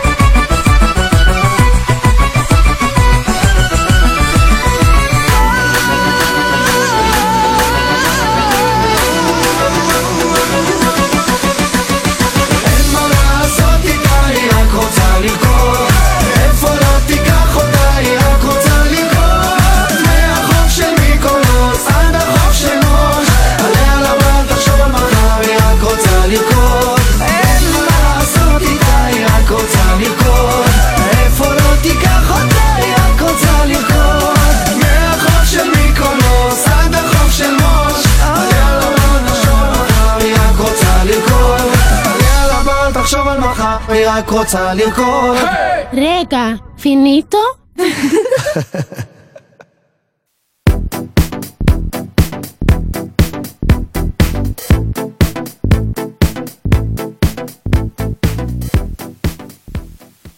Cent point un CKVL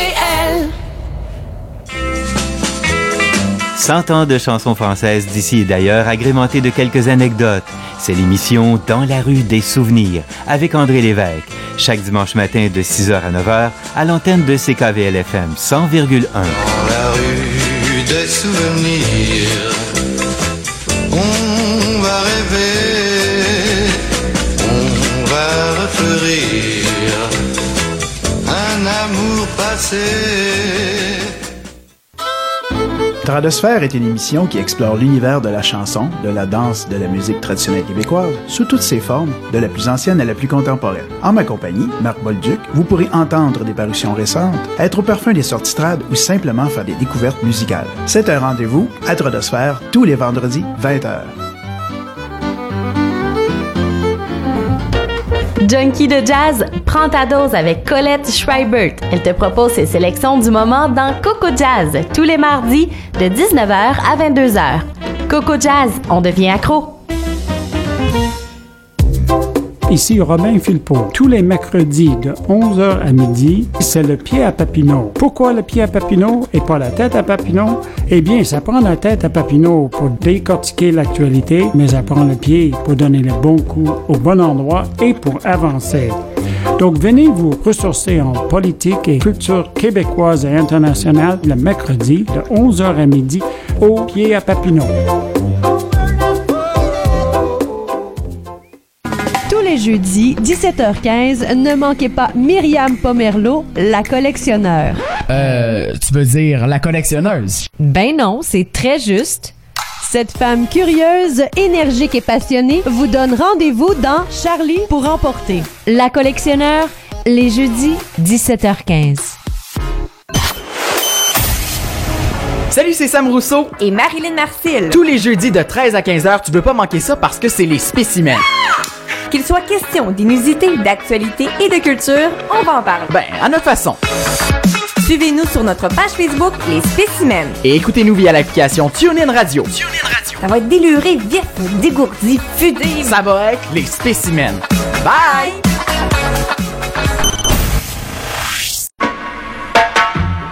Do you love Caribbean music?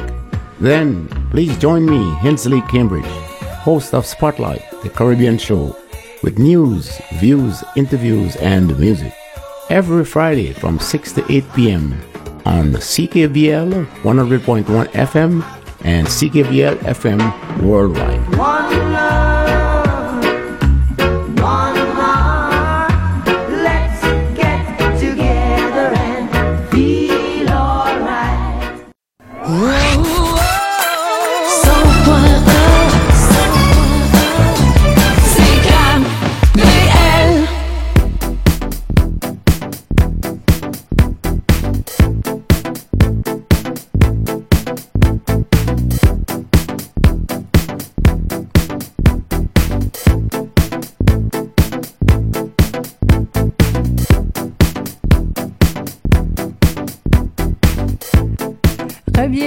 Recto Verso avec Marie Chabot-Johnson sur les ondes de CKVL 100,1 FM, euh, qui est toujours d'ailleurs disponible également sur le web. Vous pouvez, euh, vous pouvez nous écouter en direct sur le web euh, via ckvl.fm et retrouver l'ensemble de notre contenu. D'ailleurs, vous pourrez retrouver l'ensemble des entrevues qu'on a faites à Recto Verso dans les dernières semaines, mais aussi euh, dans les derniers mois. En fait, depuis qu'on existe, vous pouvez retrouver la plupart du contenu qu'on a fait. Donc, c'est l'occasion des fois de pouvoir redécouvrir certains segments dont on vous parle.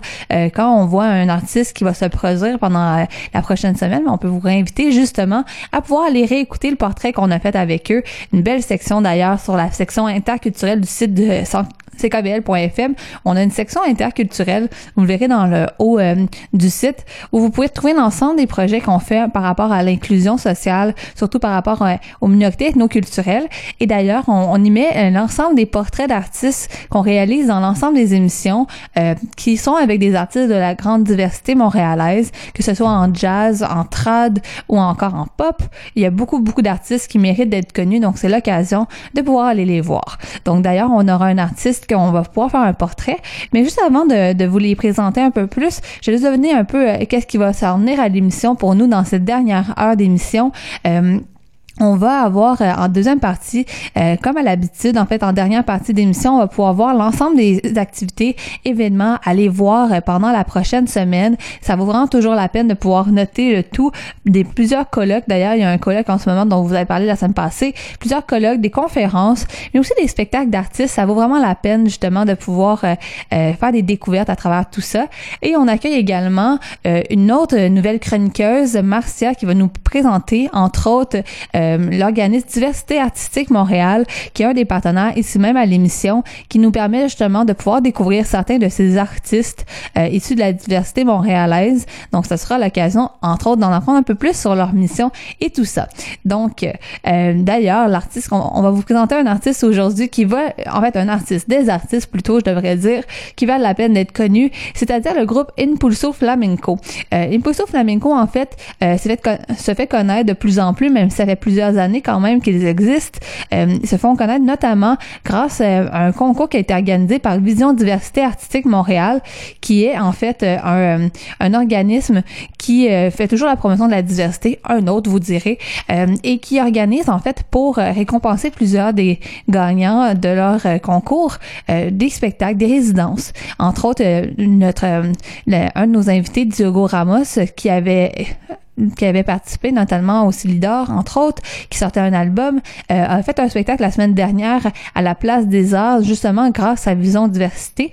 Et là, euh, ils continuent un peu le tout. Euh, Vision Diversité font toujours une série qui s'appelle Les Mardis Métissés, ou qui présente euh, plusieurs groupes, en fait, euh, un à tour de rôle au Théâtre Outremont. Et là, en fait, Impulso Flamenco, c'est le dernier d'une série. Donc, c'est l'occasion de pouvoir euh, découvrir un peu ce, ce groupe qui va autant dans, qui va autant dans la musique traditionnelle, mais aussi dans plusieurs euh, autres styles. Donc, euh, on, ça fait un mélange un peu avec toute la musique latino, mais ils vont nous expliquer ça un peu davantage. Donc, euh, on va commencer le tout par justement une petite performance qu'ils nous ont faite ici même en studio. Je vous laisse écouter ça. 100.1 CKVL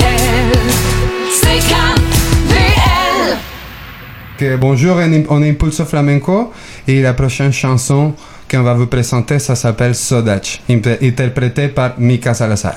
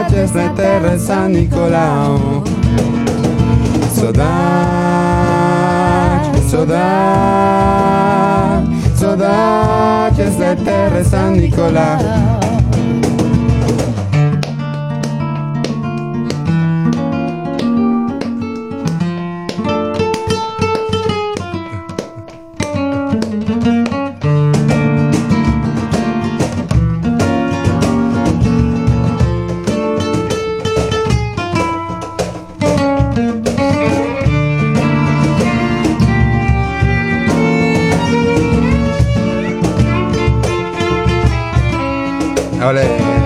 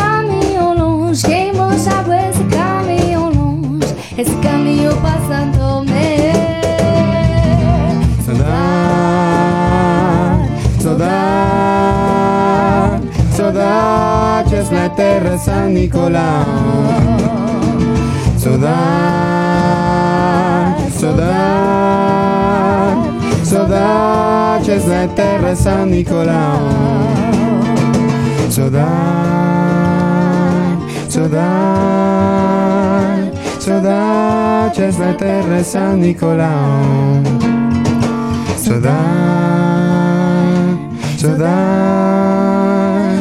saudades na terra San Nicolao. Eh, bonjour, je m'appelle Sergio Barrenechea, et je viens du Mexique. Je fais partie d'Impulso, voilà. Moi, c'est Michael Salazar. Je suis québécoise euh, d'origine chilienne. Et puis, euh, ben, je me suis joint au groupe déjà au moins quatre ans. Chanteuse et violoniste. Bonjour, moi c'est Hugo Larenas. Euh, je suis, comme Mika, euh, québécois d'origine chilienne, on pourrait dire chilécois. et puis, euh, je suis guitariste et puis je joue avec euh, Impulso depuis le début. Oui, ça fait déjà quoi, 5, 6 ans, je pense? Trois millénaires, ouais. Les gens- Six ans, ouais. ans.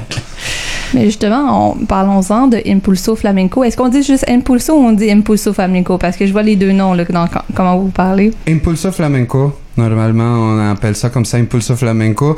C'est un projet, moi je trouve que ça représente vraiment un projet de Montréal, vu que on est justement trois Chiliens. Malheureusement, on n'a pas Rodrigo et Delphine qui fait la danse ici, mais on est trois Chiliennes, une Mexicaine et une Québécoise qui habitent à Montréal, puis qui font du flamenco Mais en même temps, c'est pas que de flamenco traditionnel, on, on fusionne avec euh, notre racine, surtout que c'est les racines latines. On mélange, on mélange beaucoup avec la musique latine, mais bien sûr, ça nous inspire beaucoup les jazz et la musique arabe. Et là, par exemple, les nouveaux, les nouveaux spectacles aussi, on commence à travailler de la musique du Brésil, de Cap-Vert. Donc, euh, pour moi, c'est vraiment ça. C'est un mélange qui, à la base, c'est du flamenco, mais après ça, c'est le métissage culturel. Fait que c'est ça, avec euh, le mot flamenco directement dans le nom, on pourrait finalement dire que vous seriez comme étiqueté directement ce style-là, mais vous voulez essayer d'en incorporer un peu, euh, d'autres finalement. Ouais, je pense que l'idée, euh, c'est que, bon, on, au début, on, s'est dit on va jouer du flamenco, puis après ça, tout le monde a ses influences propres. Puis euh, ça, ressur- ça ressurgit, euh, veut, veut pas, dans, après quand on cherche des idées ou quand dans les répétitions on joue des trucs. Puis là, bah, ah, mais ça, c'est pas du flamenco, mais ça sonne bien quand on le joue avec le, le band, tu sais, avec le groupe. Puis le groupe a un son forcément un peu flamenco à, cause de la guitare, à cause du cajon.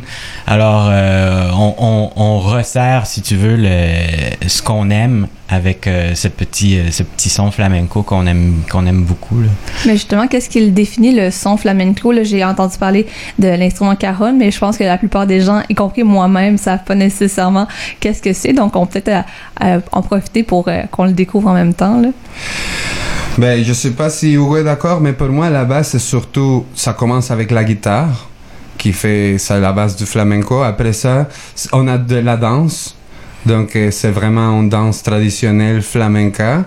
Et après ça, ben, c'est les mélodies qu'on utilise, Mika et moi, et la guitare, que c'est vraiment dans la façon flamenca. Après ça, ben, on le fusionne beaucoup. Donc, on sort du flamenco, mais oui, c'est à la base, cajon, guitare, les mélodies.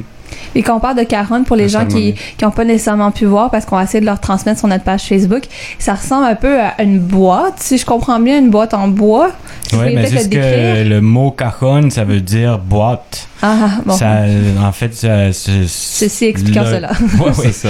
À l'origine, l'instrument vient du Pérou, puis c'est les esclaves euh, afro-péruviens qui, euh, qui ont euh, développé leur style musical avec ce- cet instrument-là. Ils ont une famille d'instruments, il y en a des petits petits jusqu'à des géants qui peuvent mesurer six pieds, puis ils s'assoient dessus, puis ils jouent là-dessus, puis un jour, ce, ce cajon-là a fait un voyage jusqu'en Espagne. Peut-être euh, tu peux raconter l'histoire euh, du voyage du cajon. Oui, c'est ça. Dans le fond, comme tu dis, juste après, euh, ils ont développé ça beaucoup. Paco de Lucia, dans l'année 1977, et il a fait une tournée avec son quartet à Pérou, au Pérou. Et là, il était invité dans une fête à l'ambassade espagnole, dans laquelle il y avait les musiciens traditionnels péruviens qui ont amené le cajon. Et quand Paco il a vu ça, il a tout de suite parlé Paco de Lucia, c'est le grand maître de la flamenca guitare, de la guitare flamenca. Et Paco, il a vu ça, il a tout de suite dit à son percussionniste, OK, on prend cet instrument-là et on l'amène en Espagne. La seule différence qui existe pour les cajons afro-péruviens et les cajons flamenco, c'est que les cajons flamenco, à l'intérieur, il y a des cordes. Donc, ça fait un peu comme le son del snare drum, de la caisse claire. Psst. Et sinon, les cajons afro-péruviens, comme il n'y en a pas les cordes, ça fait juste les, bois. Poum, poum, pac. C'est que du bois. OK. Et euh, là, la première chanson qu'on a entendue, c'est la chanson Sodade euh, réinterprétée à la Impulso Flamenco. Euh, justement, vous disiez que vous vouliez avoir des influences d'un peu partout. Donc là, on parle un peu de l'influence Cap-Vert. Je, me demandais qu'est-ce qui vous intéressait particulièrement justement dans cette chanson-là? Parce que de façon tout personnelle, moi, elle est chère à mon cœur. Donc je voulais voir euh, pour qu'on puisse connecter sur cette, euh, sur cette chanson-là. Euh, ben, dans un premier temps, je pense que je peux dire que cette chanson-là, c'est un coup de cœur pour tous les membres du groupe.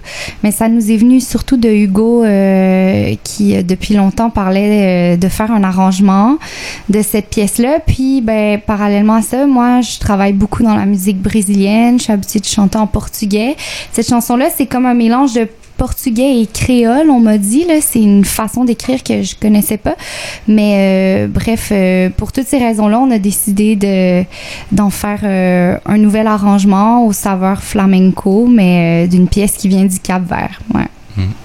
Et là, en plus, là, vous êtes là un peu en même temps pour comme défaire mes propres stéréotypes en même temps. Puis je pense qu'on on est plusieurs euh, à des fois les partager, puis on va essayer de pouvoir les défaire. Mais quand on parle de flamenco, moi, la première chose qui me vient à l'esprit, c'est la danse. Des fois, on a l'impression que c'est la danse, puis la, la musique est plus là pour un accompagnement. Puis là, on voit à travers vos pièces, justement, que vous chantez beaucoup, vous êtes là vraiment en termes d'unité. Euh, Est-ce que c'est vrai finalement que la, musique flamenco c'est plus en, en, accompagnement à la danse ou ça c'est complètement une conception qu'on peut euh, avoir en tant qu'occidental qui découvre euh, la culture? Moi je pense que c'est une conception occidentale du, style parce qu'à la base le flamenco pour les gens qui s'y connaissent ou les gens qui aiment vraiment ça c'est le chant qui est à la base de, de ce style-là. Euh, c'est comme Sergio le, disait au début, c'est l'expression d'un peuple qui, à la base, c'est du chant. C'est les gens qui, euh, qui, qui se défoulaient, qui exprimaient tout ce qu'ils vivaient. Et puis après ça, la danse est venue se joindre à ça, évidemment. Puis à la fin, fin, fin, la guitare est arrivée. Euh, la guitare, c'est comme...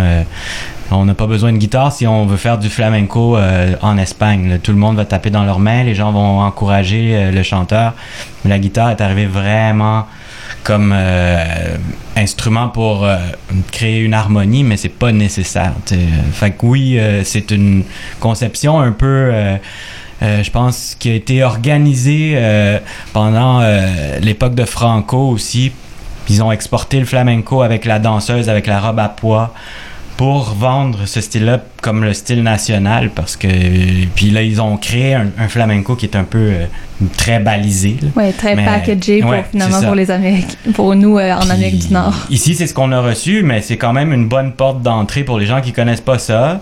Découvrir le flamenco comme ça avec euh, aller voir un show de danse c'est super mais après il faut aussi euh, être capable je pense de, de s'ouvrir puis d'aller chercher puis creuser puis de découvrir les chanteurs surtout. Il y a beaucoup de grands chanteurs et chanteuses là qui sont magnifiques là, puis qui ont une puissance expressive euh, vraiment incroyable. Mais justement, si on avait à découvrir le style, euh, oui, il va y avoir euh, votre spectacle qui va être au euh, Théâtre Outremont le 8 mai, donc c'est une belle façon d'aller explorer le style. Mais au-delà de tout ça, est-ce qu'on va pouvoir en découvrir plus à travers un album peut-être ou à travers d'autres choses? Oui, bientôt on va, on va sortir pour commencer notre EP. On va sortir un EP et avec ça, on va commencer à faire la promotion. Et oui, euh, on va sortir une vidéo, une nouvelle vidéo aussi, de promotion pour le groupe. Et ben, on va commencer à faire beaucoup de spectacles, mettons, dans les maisons de la culture, des choses comme ça. Donc, on va être proche, proche de chez vous bientôt. et la seule chose que j'aimerais aussi à rajouter à l'excellente explication de Hugo, c'est que aussi, qu'est-ce que j'aime, ok, ce que je trouve très intéressant du flamenco, c'est que oui, la danse, les, chants, il y a tous les poids, mais un peu, je vois ça très similaire au jazz. Chacun a ce moment dans lequel on va tous donner notre attention. Quand c'est la danse qui fait du pied, ben là, tout le monde va accompagner la danse. Notre attention, c'est sur elle. Mais après, quand le guitariste, il a son, son morceau mélodique de la chanson, mais on doit pas l'interrompre, on doit accompagner puis bien placer la musique parce que c'est son moment et après ça vient les chants. Donc c'est vraiment les flamencos, cette, cette conversation-là, tout le temps, il y a quelqu'un qui peut commencer à faire de quoi et donc on doit on va l'accompagner. C'est ça, mm -hmm. c'est ça cette conversation.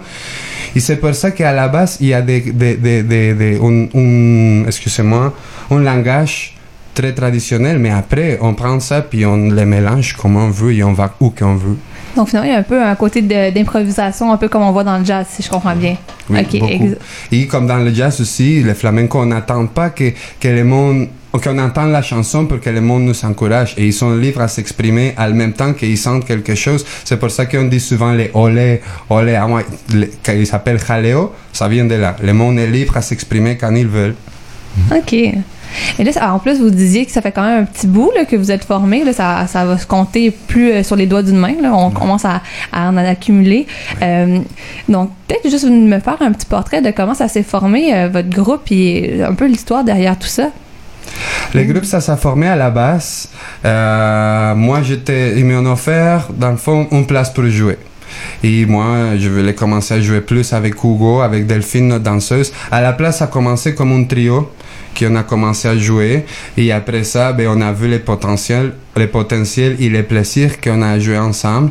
Et on a voulu inviter Mika, on a voulu inviter notre bassiste Rodrigo, ben, pour faire ça plus grandes et pour pouvoir faire justement des scènes plus grandes et des choses plus intéressantes. Et ça nous permet aussi, ça nous ouvre la porte à faire plus de fusion.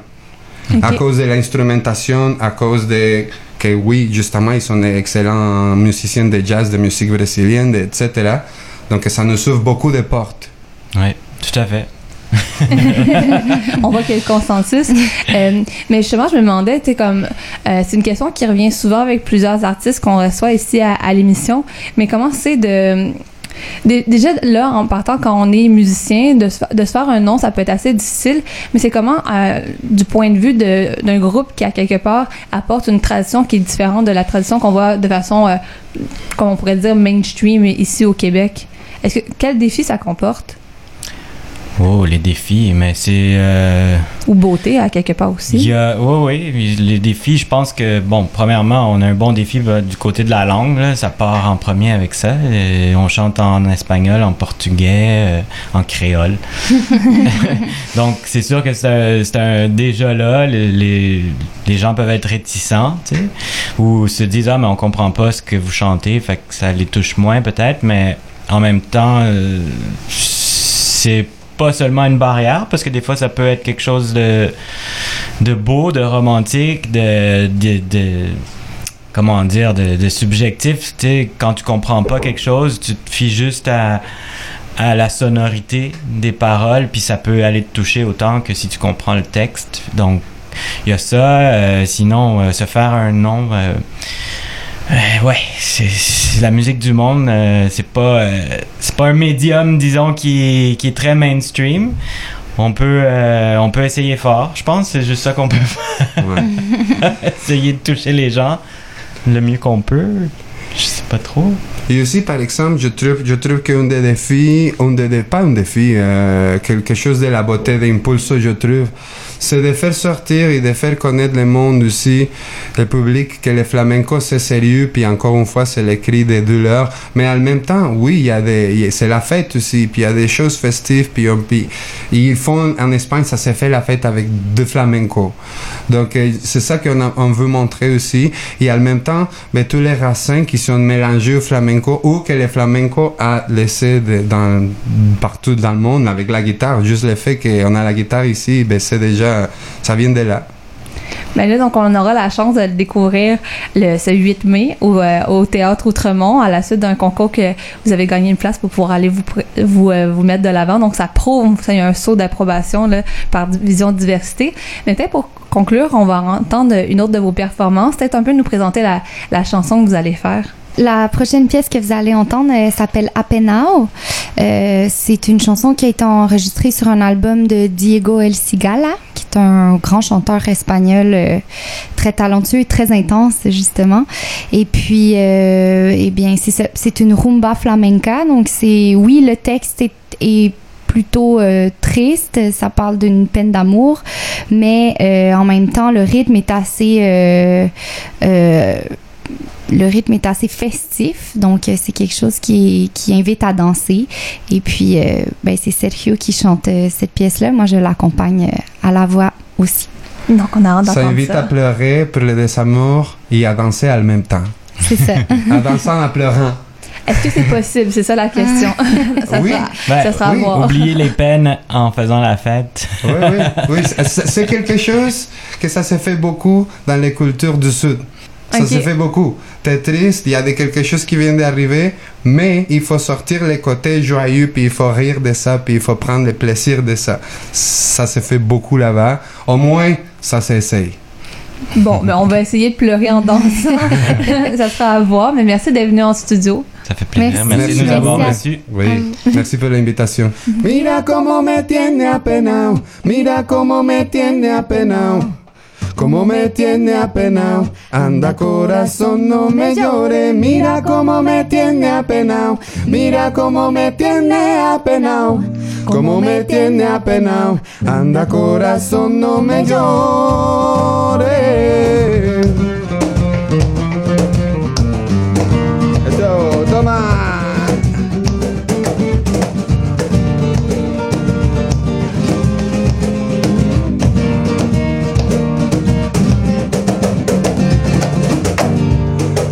Quiero porque te quiero.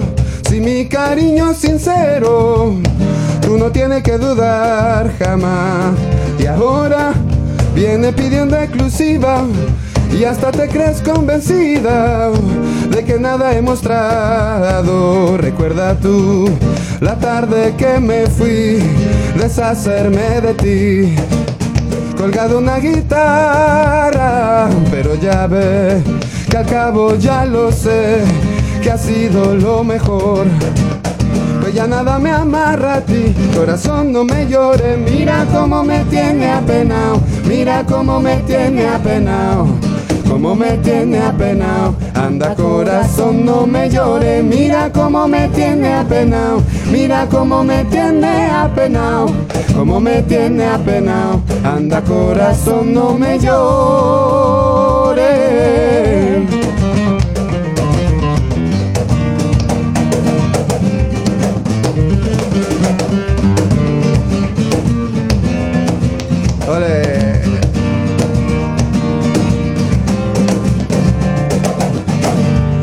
Nunca dije una mentira y aunque no soy un suicida, sé que yo voy a morir de mí.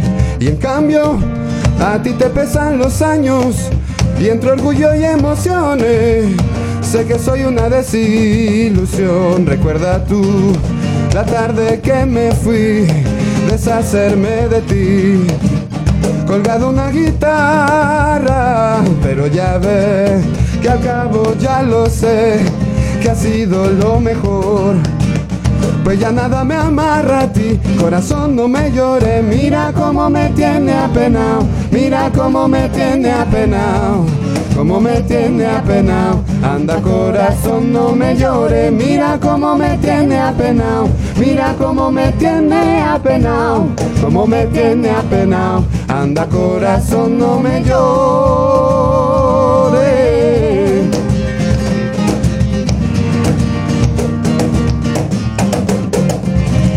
Bandolero, me prometiste tus sueños.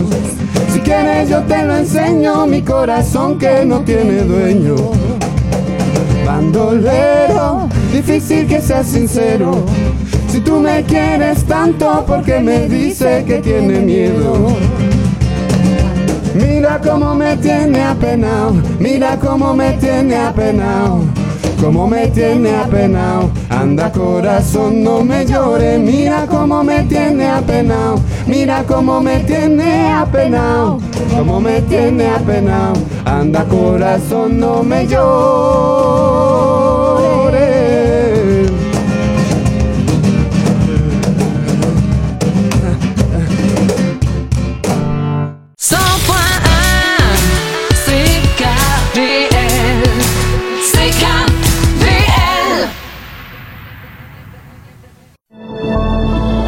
L'univers de Pierre Lacombe pour des entrevues profondes, touchantes et toujours très pertinentes, ici sur les ondes du 100,1 CKVL. Réflexion avec Pierre Lacombe, tous les lundis, 20h. Tradosphère est une émission qui explore l'univers de la chanson, de la danse, de la musique traditionnelle québécoise, sous toutes ses formes, de la plus ancienne à la plus contemporaine. En ma compagnie, Marc Bolduc, vous pourrez entendre des parutions récentes, être au parfum des sorties trad ou simplement faire des découvertes musicales. C'est un rendez-vous à Tradosphère tous les vendredis, 20h. Do you love Caribbean music? Then please join me, Hensley Cambridge, host of Spotlight, the Caribbean show, with news, views, interviews, and music. Every Friday from 6 to 8 p.m. on CKBL 100.1 FM and CKBL FM worldwide.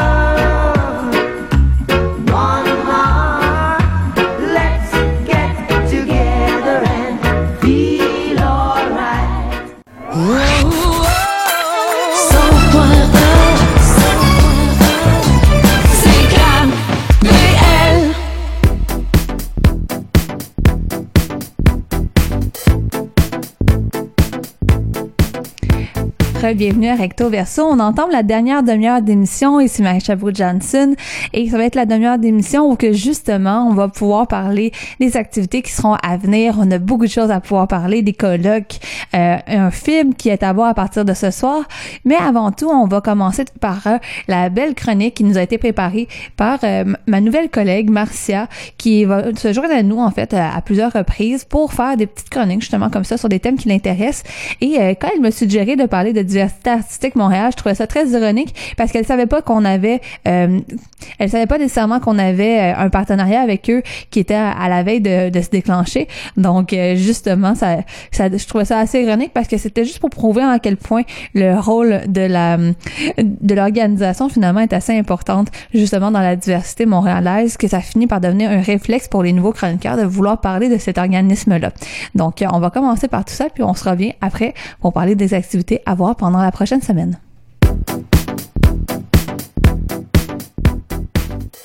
Donc, l'automne dernier, on s'est entretenu avec Nadia Harry, qui était chargée de recherche à diversité artistique Montréal. On a parlé, entre autres, justement des consultations qui menaient euh, l'organisme, en fait, sur le racisme systémique dans le milieu culturel et médiatique au Québec. Ça se poursuit toujours, d'ailleurs, pour les gens qui veulent aller encore euh, donner leur opinion.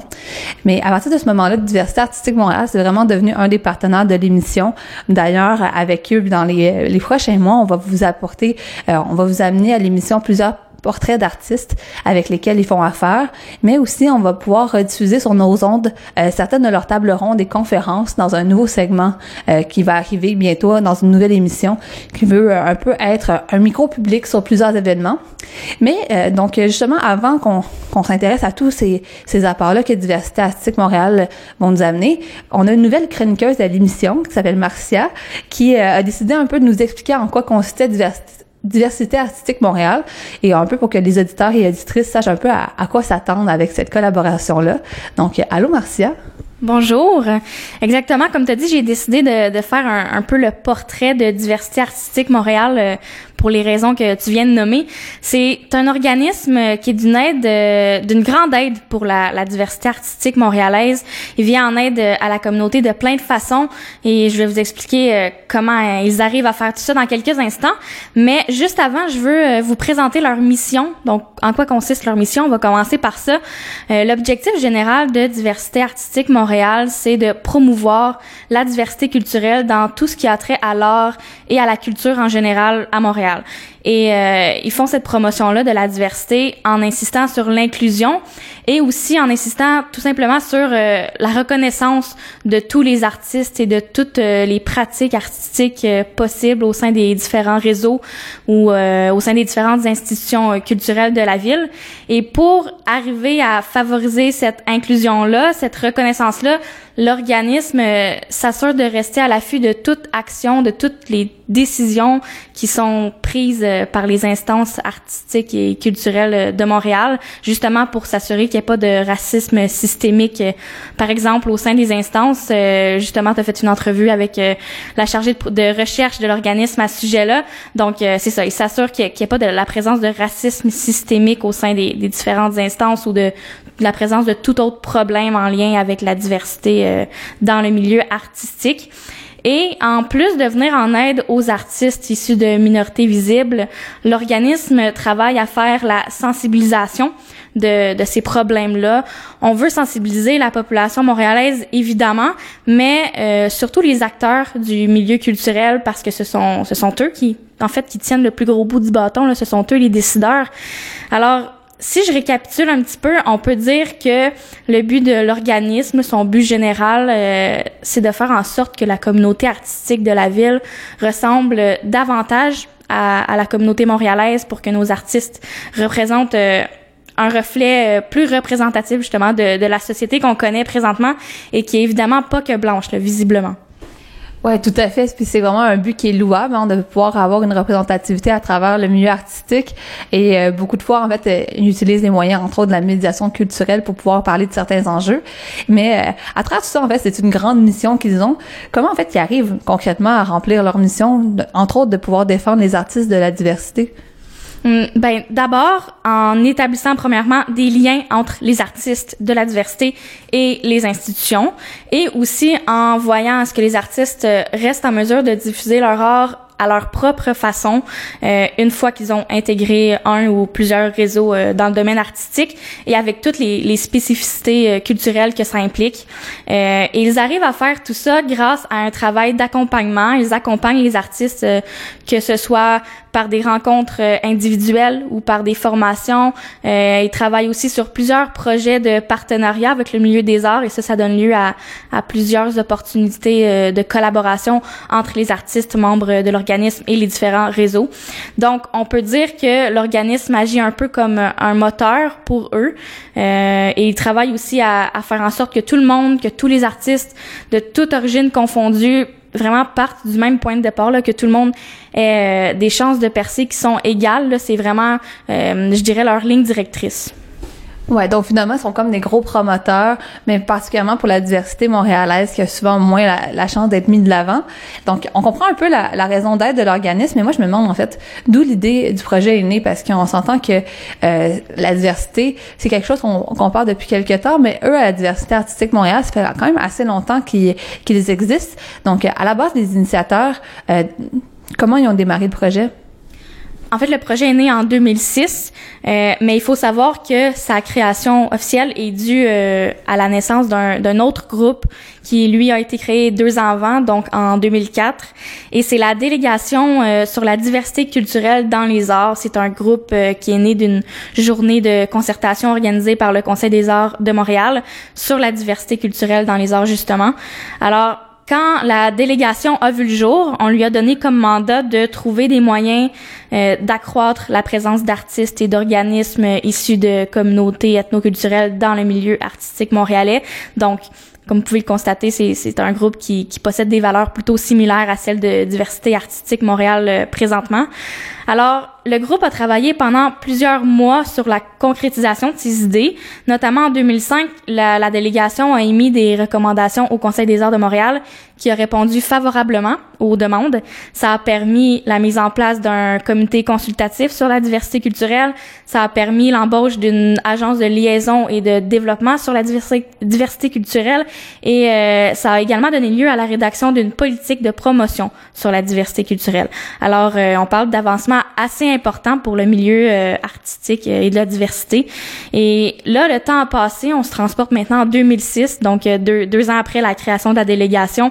C'est à ce moment-là que la délégation est devenue un organisme indépendant et par le fait même est devenue euh, Diversité artistique Montréal. Et ça, c'était en décembre 2006. Tu as mentionné que l'organisme accompagnait des, des artistes dans leur démarche. Donc, on, on parle de quel type d'accompagnement? Est-ce que c'est... euh, les artistes ont-ils assisté à, à tout point de vue? C'est quoi les façons, en fait? Euh, ben, il y a plusieurs programmes qui ont été établis justement pour pouvoir les assister, notamment ce qu'ils appellent leur trousse de services, qui regroupe plusieurs services d'aide, en commençant par un service d'accompagnement en développement de projets artistiques.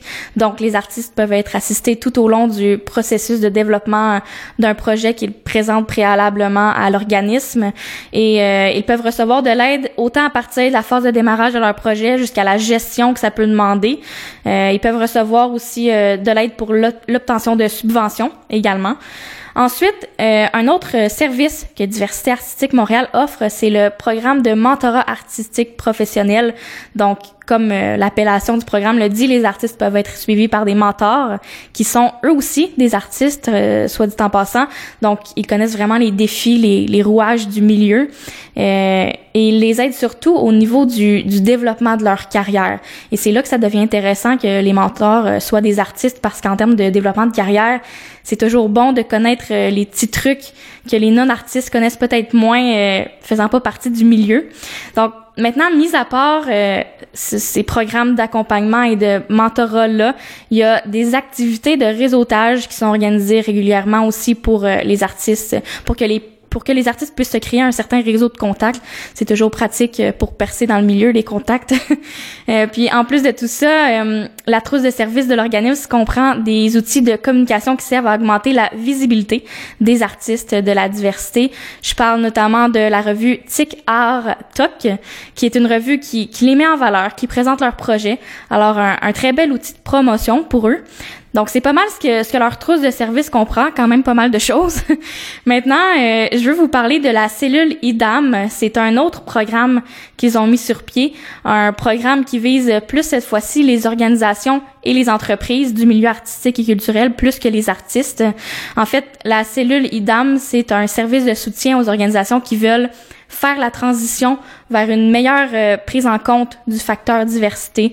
Donc, à travers la cellule IDAM, on leur montre euh, comment bien faire cette transition-là. Et puis, un dernier programme que j'ai envie de vous faire connaître aujourd'hui, là, vous voyez qu'on qu'on manque pas de ressources à Diversité artistique Montréal.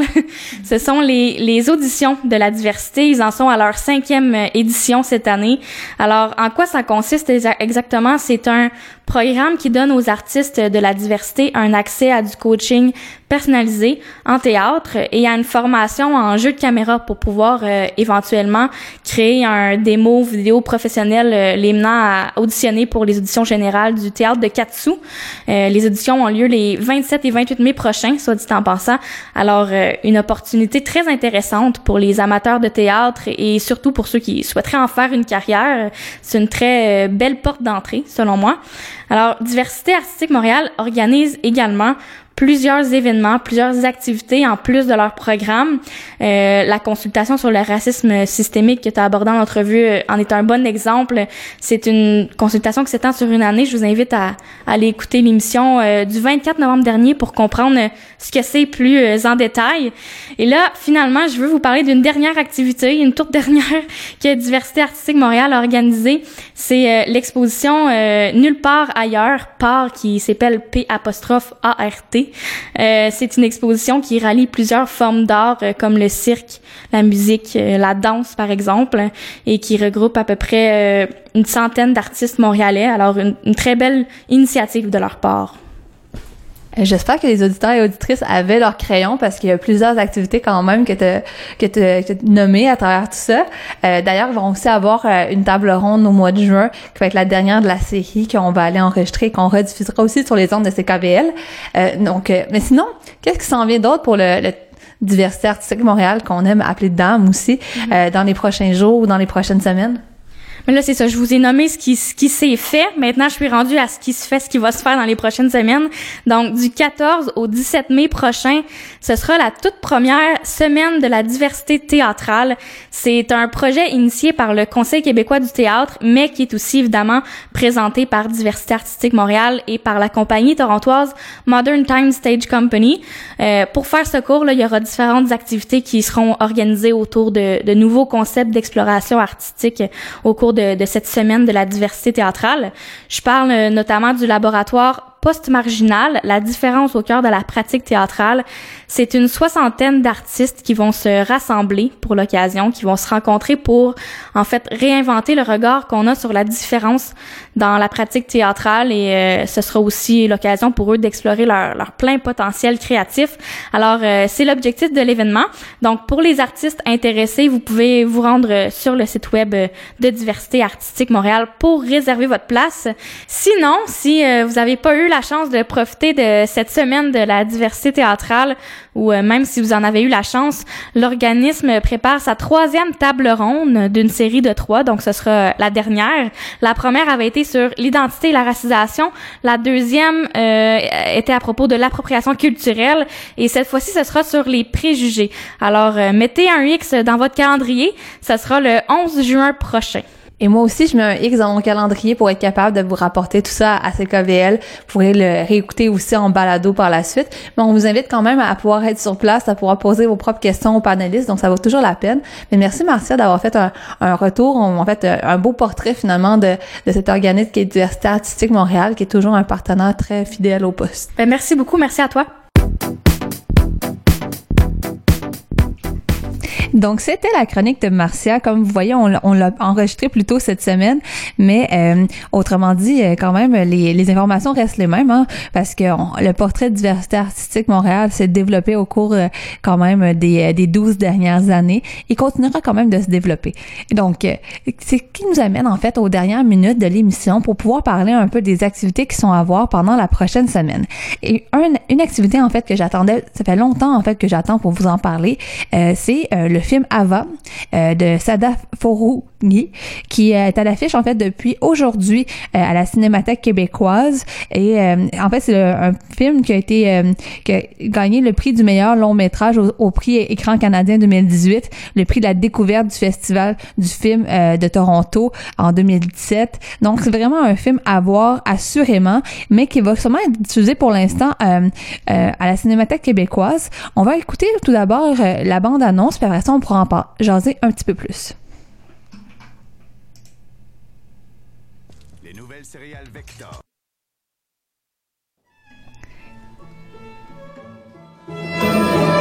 میخواد موسیقی بخونه گفت به دردم بخور موسیقی براش آینده نمیشه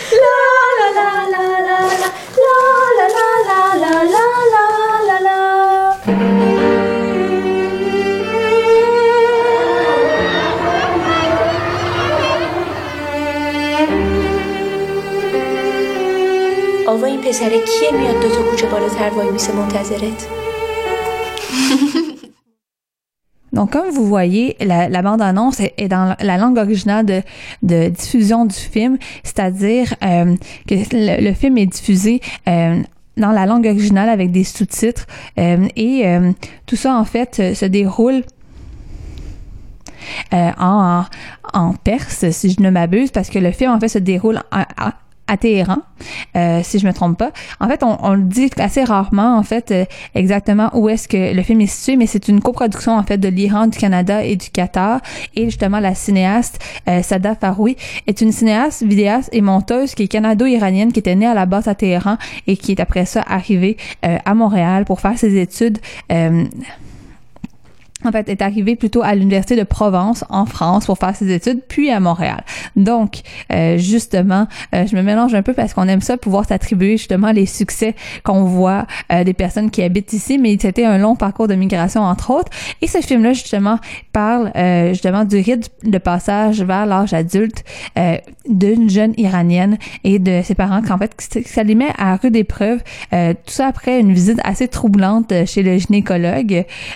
Puis en fait, on, on la suit un peu dans cette quête intérieure euh, d'une adolescente rebelle de 16 ans qui tente vraiment de s'affranchir un peu de l'autorité parentale et des fondements surtout socio-culturels qui sont profondément ancrés puis régulés hein, quand même parce qu'on parle euh, de justement l'avènement euh, de la République islamique euh, en Iran dans, les, dans ces années-là. Donc c'est un peu à quelque part il y a un petit côté autobiographique même si c'était pas nécessairement le but au départ. Et c'est un film vraiment, qui vaut la peine d'être vu. Euh, il est en langue originale donc en perse euh, ou en farsi dépendamment. Euh, je dois avouer que de façon toute personnelle, c'est un peu difficile pour moi de voir la différence, euh, mais sinon il est quand même sous-titré en anglais ou en français, euh, dépendamment des projections. Et euh, donc euh, euh, ça vaut vraiment la peine parce que ça, ça a gagné quand même plusieurs prix. Là, on parle des prix écran canadien 2018, prix euh, du meilleur long métrage pour aux écrans canadiens, on parle de la découverte. Euh, donc, ça vaut la peine d'aller regarder tout ça. Mais euh, sinon, donc, vous avez la chance de pouvoir aller le voir quand même jusqu'à un bon bout de temps. Ça commence aujourd'hui à la Cinémathèque québécoise euh, située dans le centre-ville. Et sinon, il y a un autre événement que vous pourrez commencer à aller voir dès, euh, dès aujourd'hui. C'est une exposition. En fait, l'exposition euh, se tient jusqu'à à partir d'aujourd'hui jusqu'au 16 juin.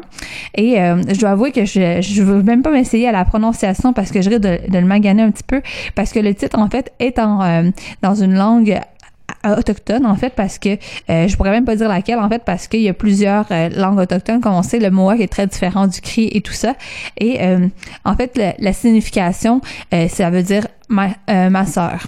Donc on voit en fait le nom c'est euh, deux mots autochtones qui veulent dire ma sœur. Après ça c'est ma sœur my sister. Donc tout ça pour dire que en fait c'est une exposition qui est dans le cadre de la Biennale d'art contemporain autochtone qui en est à sa quatrième édition et justement, cette quatrième édition fait que de plus en plus, on peut euh, se développer. Et donc, il va y avoir quatre expositions, puis il y a une programmation assez variée, diversifiée, avec des performances, des tables rondes, euh, des projections. Donc, pendant les, les deux prochains mois, vraiment, Montréal et Sherbrooke euh, présenteront le meilleur de la création récente en art contemporain autochtone. Donc, pouvoir montrer que finalement, l'art autochtone se développe de façon quand même assez importante et vraiment au-delà en fait de qu'est-ce qu'on peut penser comme de l'art traditionnel autochtone. On est beaucoup plus dans le côté contemporain. D'ailleurs, euh, l'art contemporain autochtone, c'était d'ailleurs illustré euh, à la Biennale de Venise euh, l'an dernier. Donc, ça vaut la peine de voir qu'est-ce qui est reconnu à l'international, mais du côté de du côté de Montréal directement. Donc, un peu à faire honneur aux artistes d'ici. Et sinon, demain, il va y avoir un autre événement super intéressant organisé par le Centre d'intérêt en santé autochtone de l'Université de Montréal, euh, qui s'appelle en fait le colloque sur la compétence culturelle autochtone 2018. Donc, c'est vraiment ouvert au grand public. Donc, on parle pas seulement euh, à des à des initiés. On va vraiment aller dans un thème un peu plus grand public pour en apprendre davantage sur les enjeux propres aux Premières Nations du Québec, il donne un petit peu un, avant-goût de qu'est-ce qu'on qu'est-ce qu'on peut faire nous-mêmes pour faire une différence. Parce que c'est toujours à ça qu'on revient. Hein. Quand on n'est pas parti directement d'une communauté qui vit une discrimination, comment nous-mêmes est-ce qu'on peut contribuer justement à pouvoir changer les choses pour, pou- pour pouvoir aider et être un bon allié pour ces euh, communautés-là? Donc justement, au cours de la journée de conférence qui commence à 9h pour finir vers 15h30, il va y avoir plusieurs experts qui vont aborder des sujets euh, aussi variés que euh, des défis, en fait, surtout dans la pratique médicale en région éloignée, la médecine traditionnelle, le droit autochtone, euh, le contexte historique, en fait, des communautés autochtones. Euh, tout ça un peu s'inscrit en plus dans, dans qu'est-ce qu'on voit avec les, la, la commission d'enquête bien euh, qui s'intéresse justement à comment euh, comment les peuples autochtones reçoivent les services du gouvernement québécois. On parle entre autres là-dedans des services de santé, mais aussi des services de police, services d'éducation. Et que euh, ça fait plusieurs mois déjà que la commission fait la tournée à travers le Québec. Donc, ce sera un peu le temps de pouvoir parler directement avec des experts qui sont habitués de pouvoir de pouvoir parler du tout. Donc, c'est un peu ça qui, fait le tour pour les événements de la semaine. C'est sûr que vous avez encore la chance de pouvoir euh, euh, aller participer au Festival Accès Asie qui se pendant tout le mois de mai ou encore aller voir l'exposition euh, des impatients au centre Wellington qu'on a parlé la semaine dernière, entre autres. Et, et c'est ça. Mais pour conclure l'émission, je vais vous présenter, en fait, la chanson du grand gagnant des Silidor. Il y a deux semaines, on avait parlé de, l'ensemble des, des, demi-finalistes des Silidor. On vous avait présenté un peu l'ensemble, justement, des, euh, des, euh, des participants. On vous avait même présenté les finalistes. Mais après coup, je peux vous annoncer exactement euh, le gagnant. Le grand gagnant, c'était Elson Sono. Elson Sono qui a gagné autant la Silida d'or que le prix Afropop pour sa meilleure performance euh, sur scène. Et je vous le dis, en fait, il avait vraiment une performance assez intense. Euh, je dois avouer, l'entièreté de la salle était rendue qui était capable de chanter leur chanson éponyme qui s'appelle Son Sono, un peu en l'honneur eux-mêmes de leur euh, de leur thème, parce qu'en fait c'est la chanson thème qui vient un peu euh, les mettre de l'avant. Sono d'ailleurs étant le nom de famille euh, des euh, des deux euh, un peu membres principaux qui sont frères et sœurs, Elodie et Tito. On va espérer pouvoir les avoir en entrevue dans les prochaines semaines pour pouvoir parler avec eux de justement comment comment on, on se sent après avoir gagné un grand prix comme celui-ci des Silidor, surtout après seulement un an d'existence quand même. hein. donc ils ont rapidement fait leur chemin et je vous dis en fait ça vaut vraiment la peine de pouvoir euh, les voir en spectacle. Ils sont d'ailleurs chaque dimanche en fait un dimanche sur deux plutôt à l'escalier pour une performance. Donc ça vaut la peine. Et donc pour conclure l'émission, on écoute leur chanson thème Son Sono par justement le groupe El Son Sono. Et sinon, ben, je vous souhaite une très belle fin de semaine. Et donc, à la semaine prochaine, on va pouvoir euh, faire d'autres découvertes et je vous invite à justement garder les yeux ouverts et à participer à plusieurs activités pour pouvoir justement défaire les préjugés qu'on peut avoir euh, nous-mêmes, mais surtout faire des belles découvertes aussi du niveau euh, musical à travers l'ensemble des traditions artistiques qu'il existe. Donc nous, on poursuit en musique avec Elson Sono et après ça, je vous invite à pouvoir écouter mon collègue Steve Legault avec les actualités du Grand Sud-Ouest de Montréal.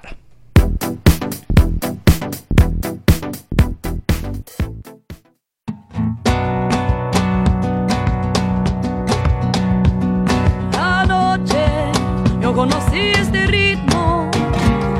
La noche yo conocí este son. Bailando con mi linda negrita. Bailando yo conocí este son. este ritmo. Anoche yo conocí este son bailando con mi linda negrita. Bailando yo conocí este son. Son, son, son, son, sonor. Son, son, son, sono, sono.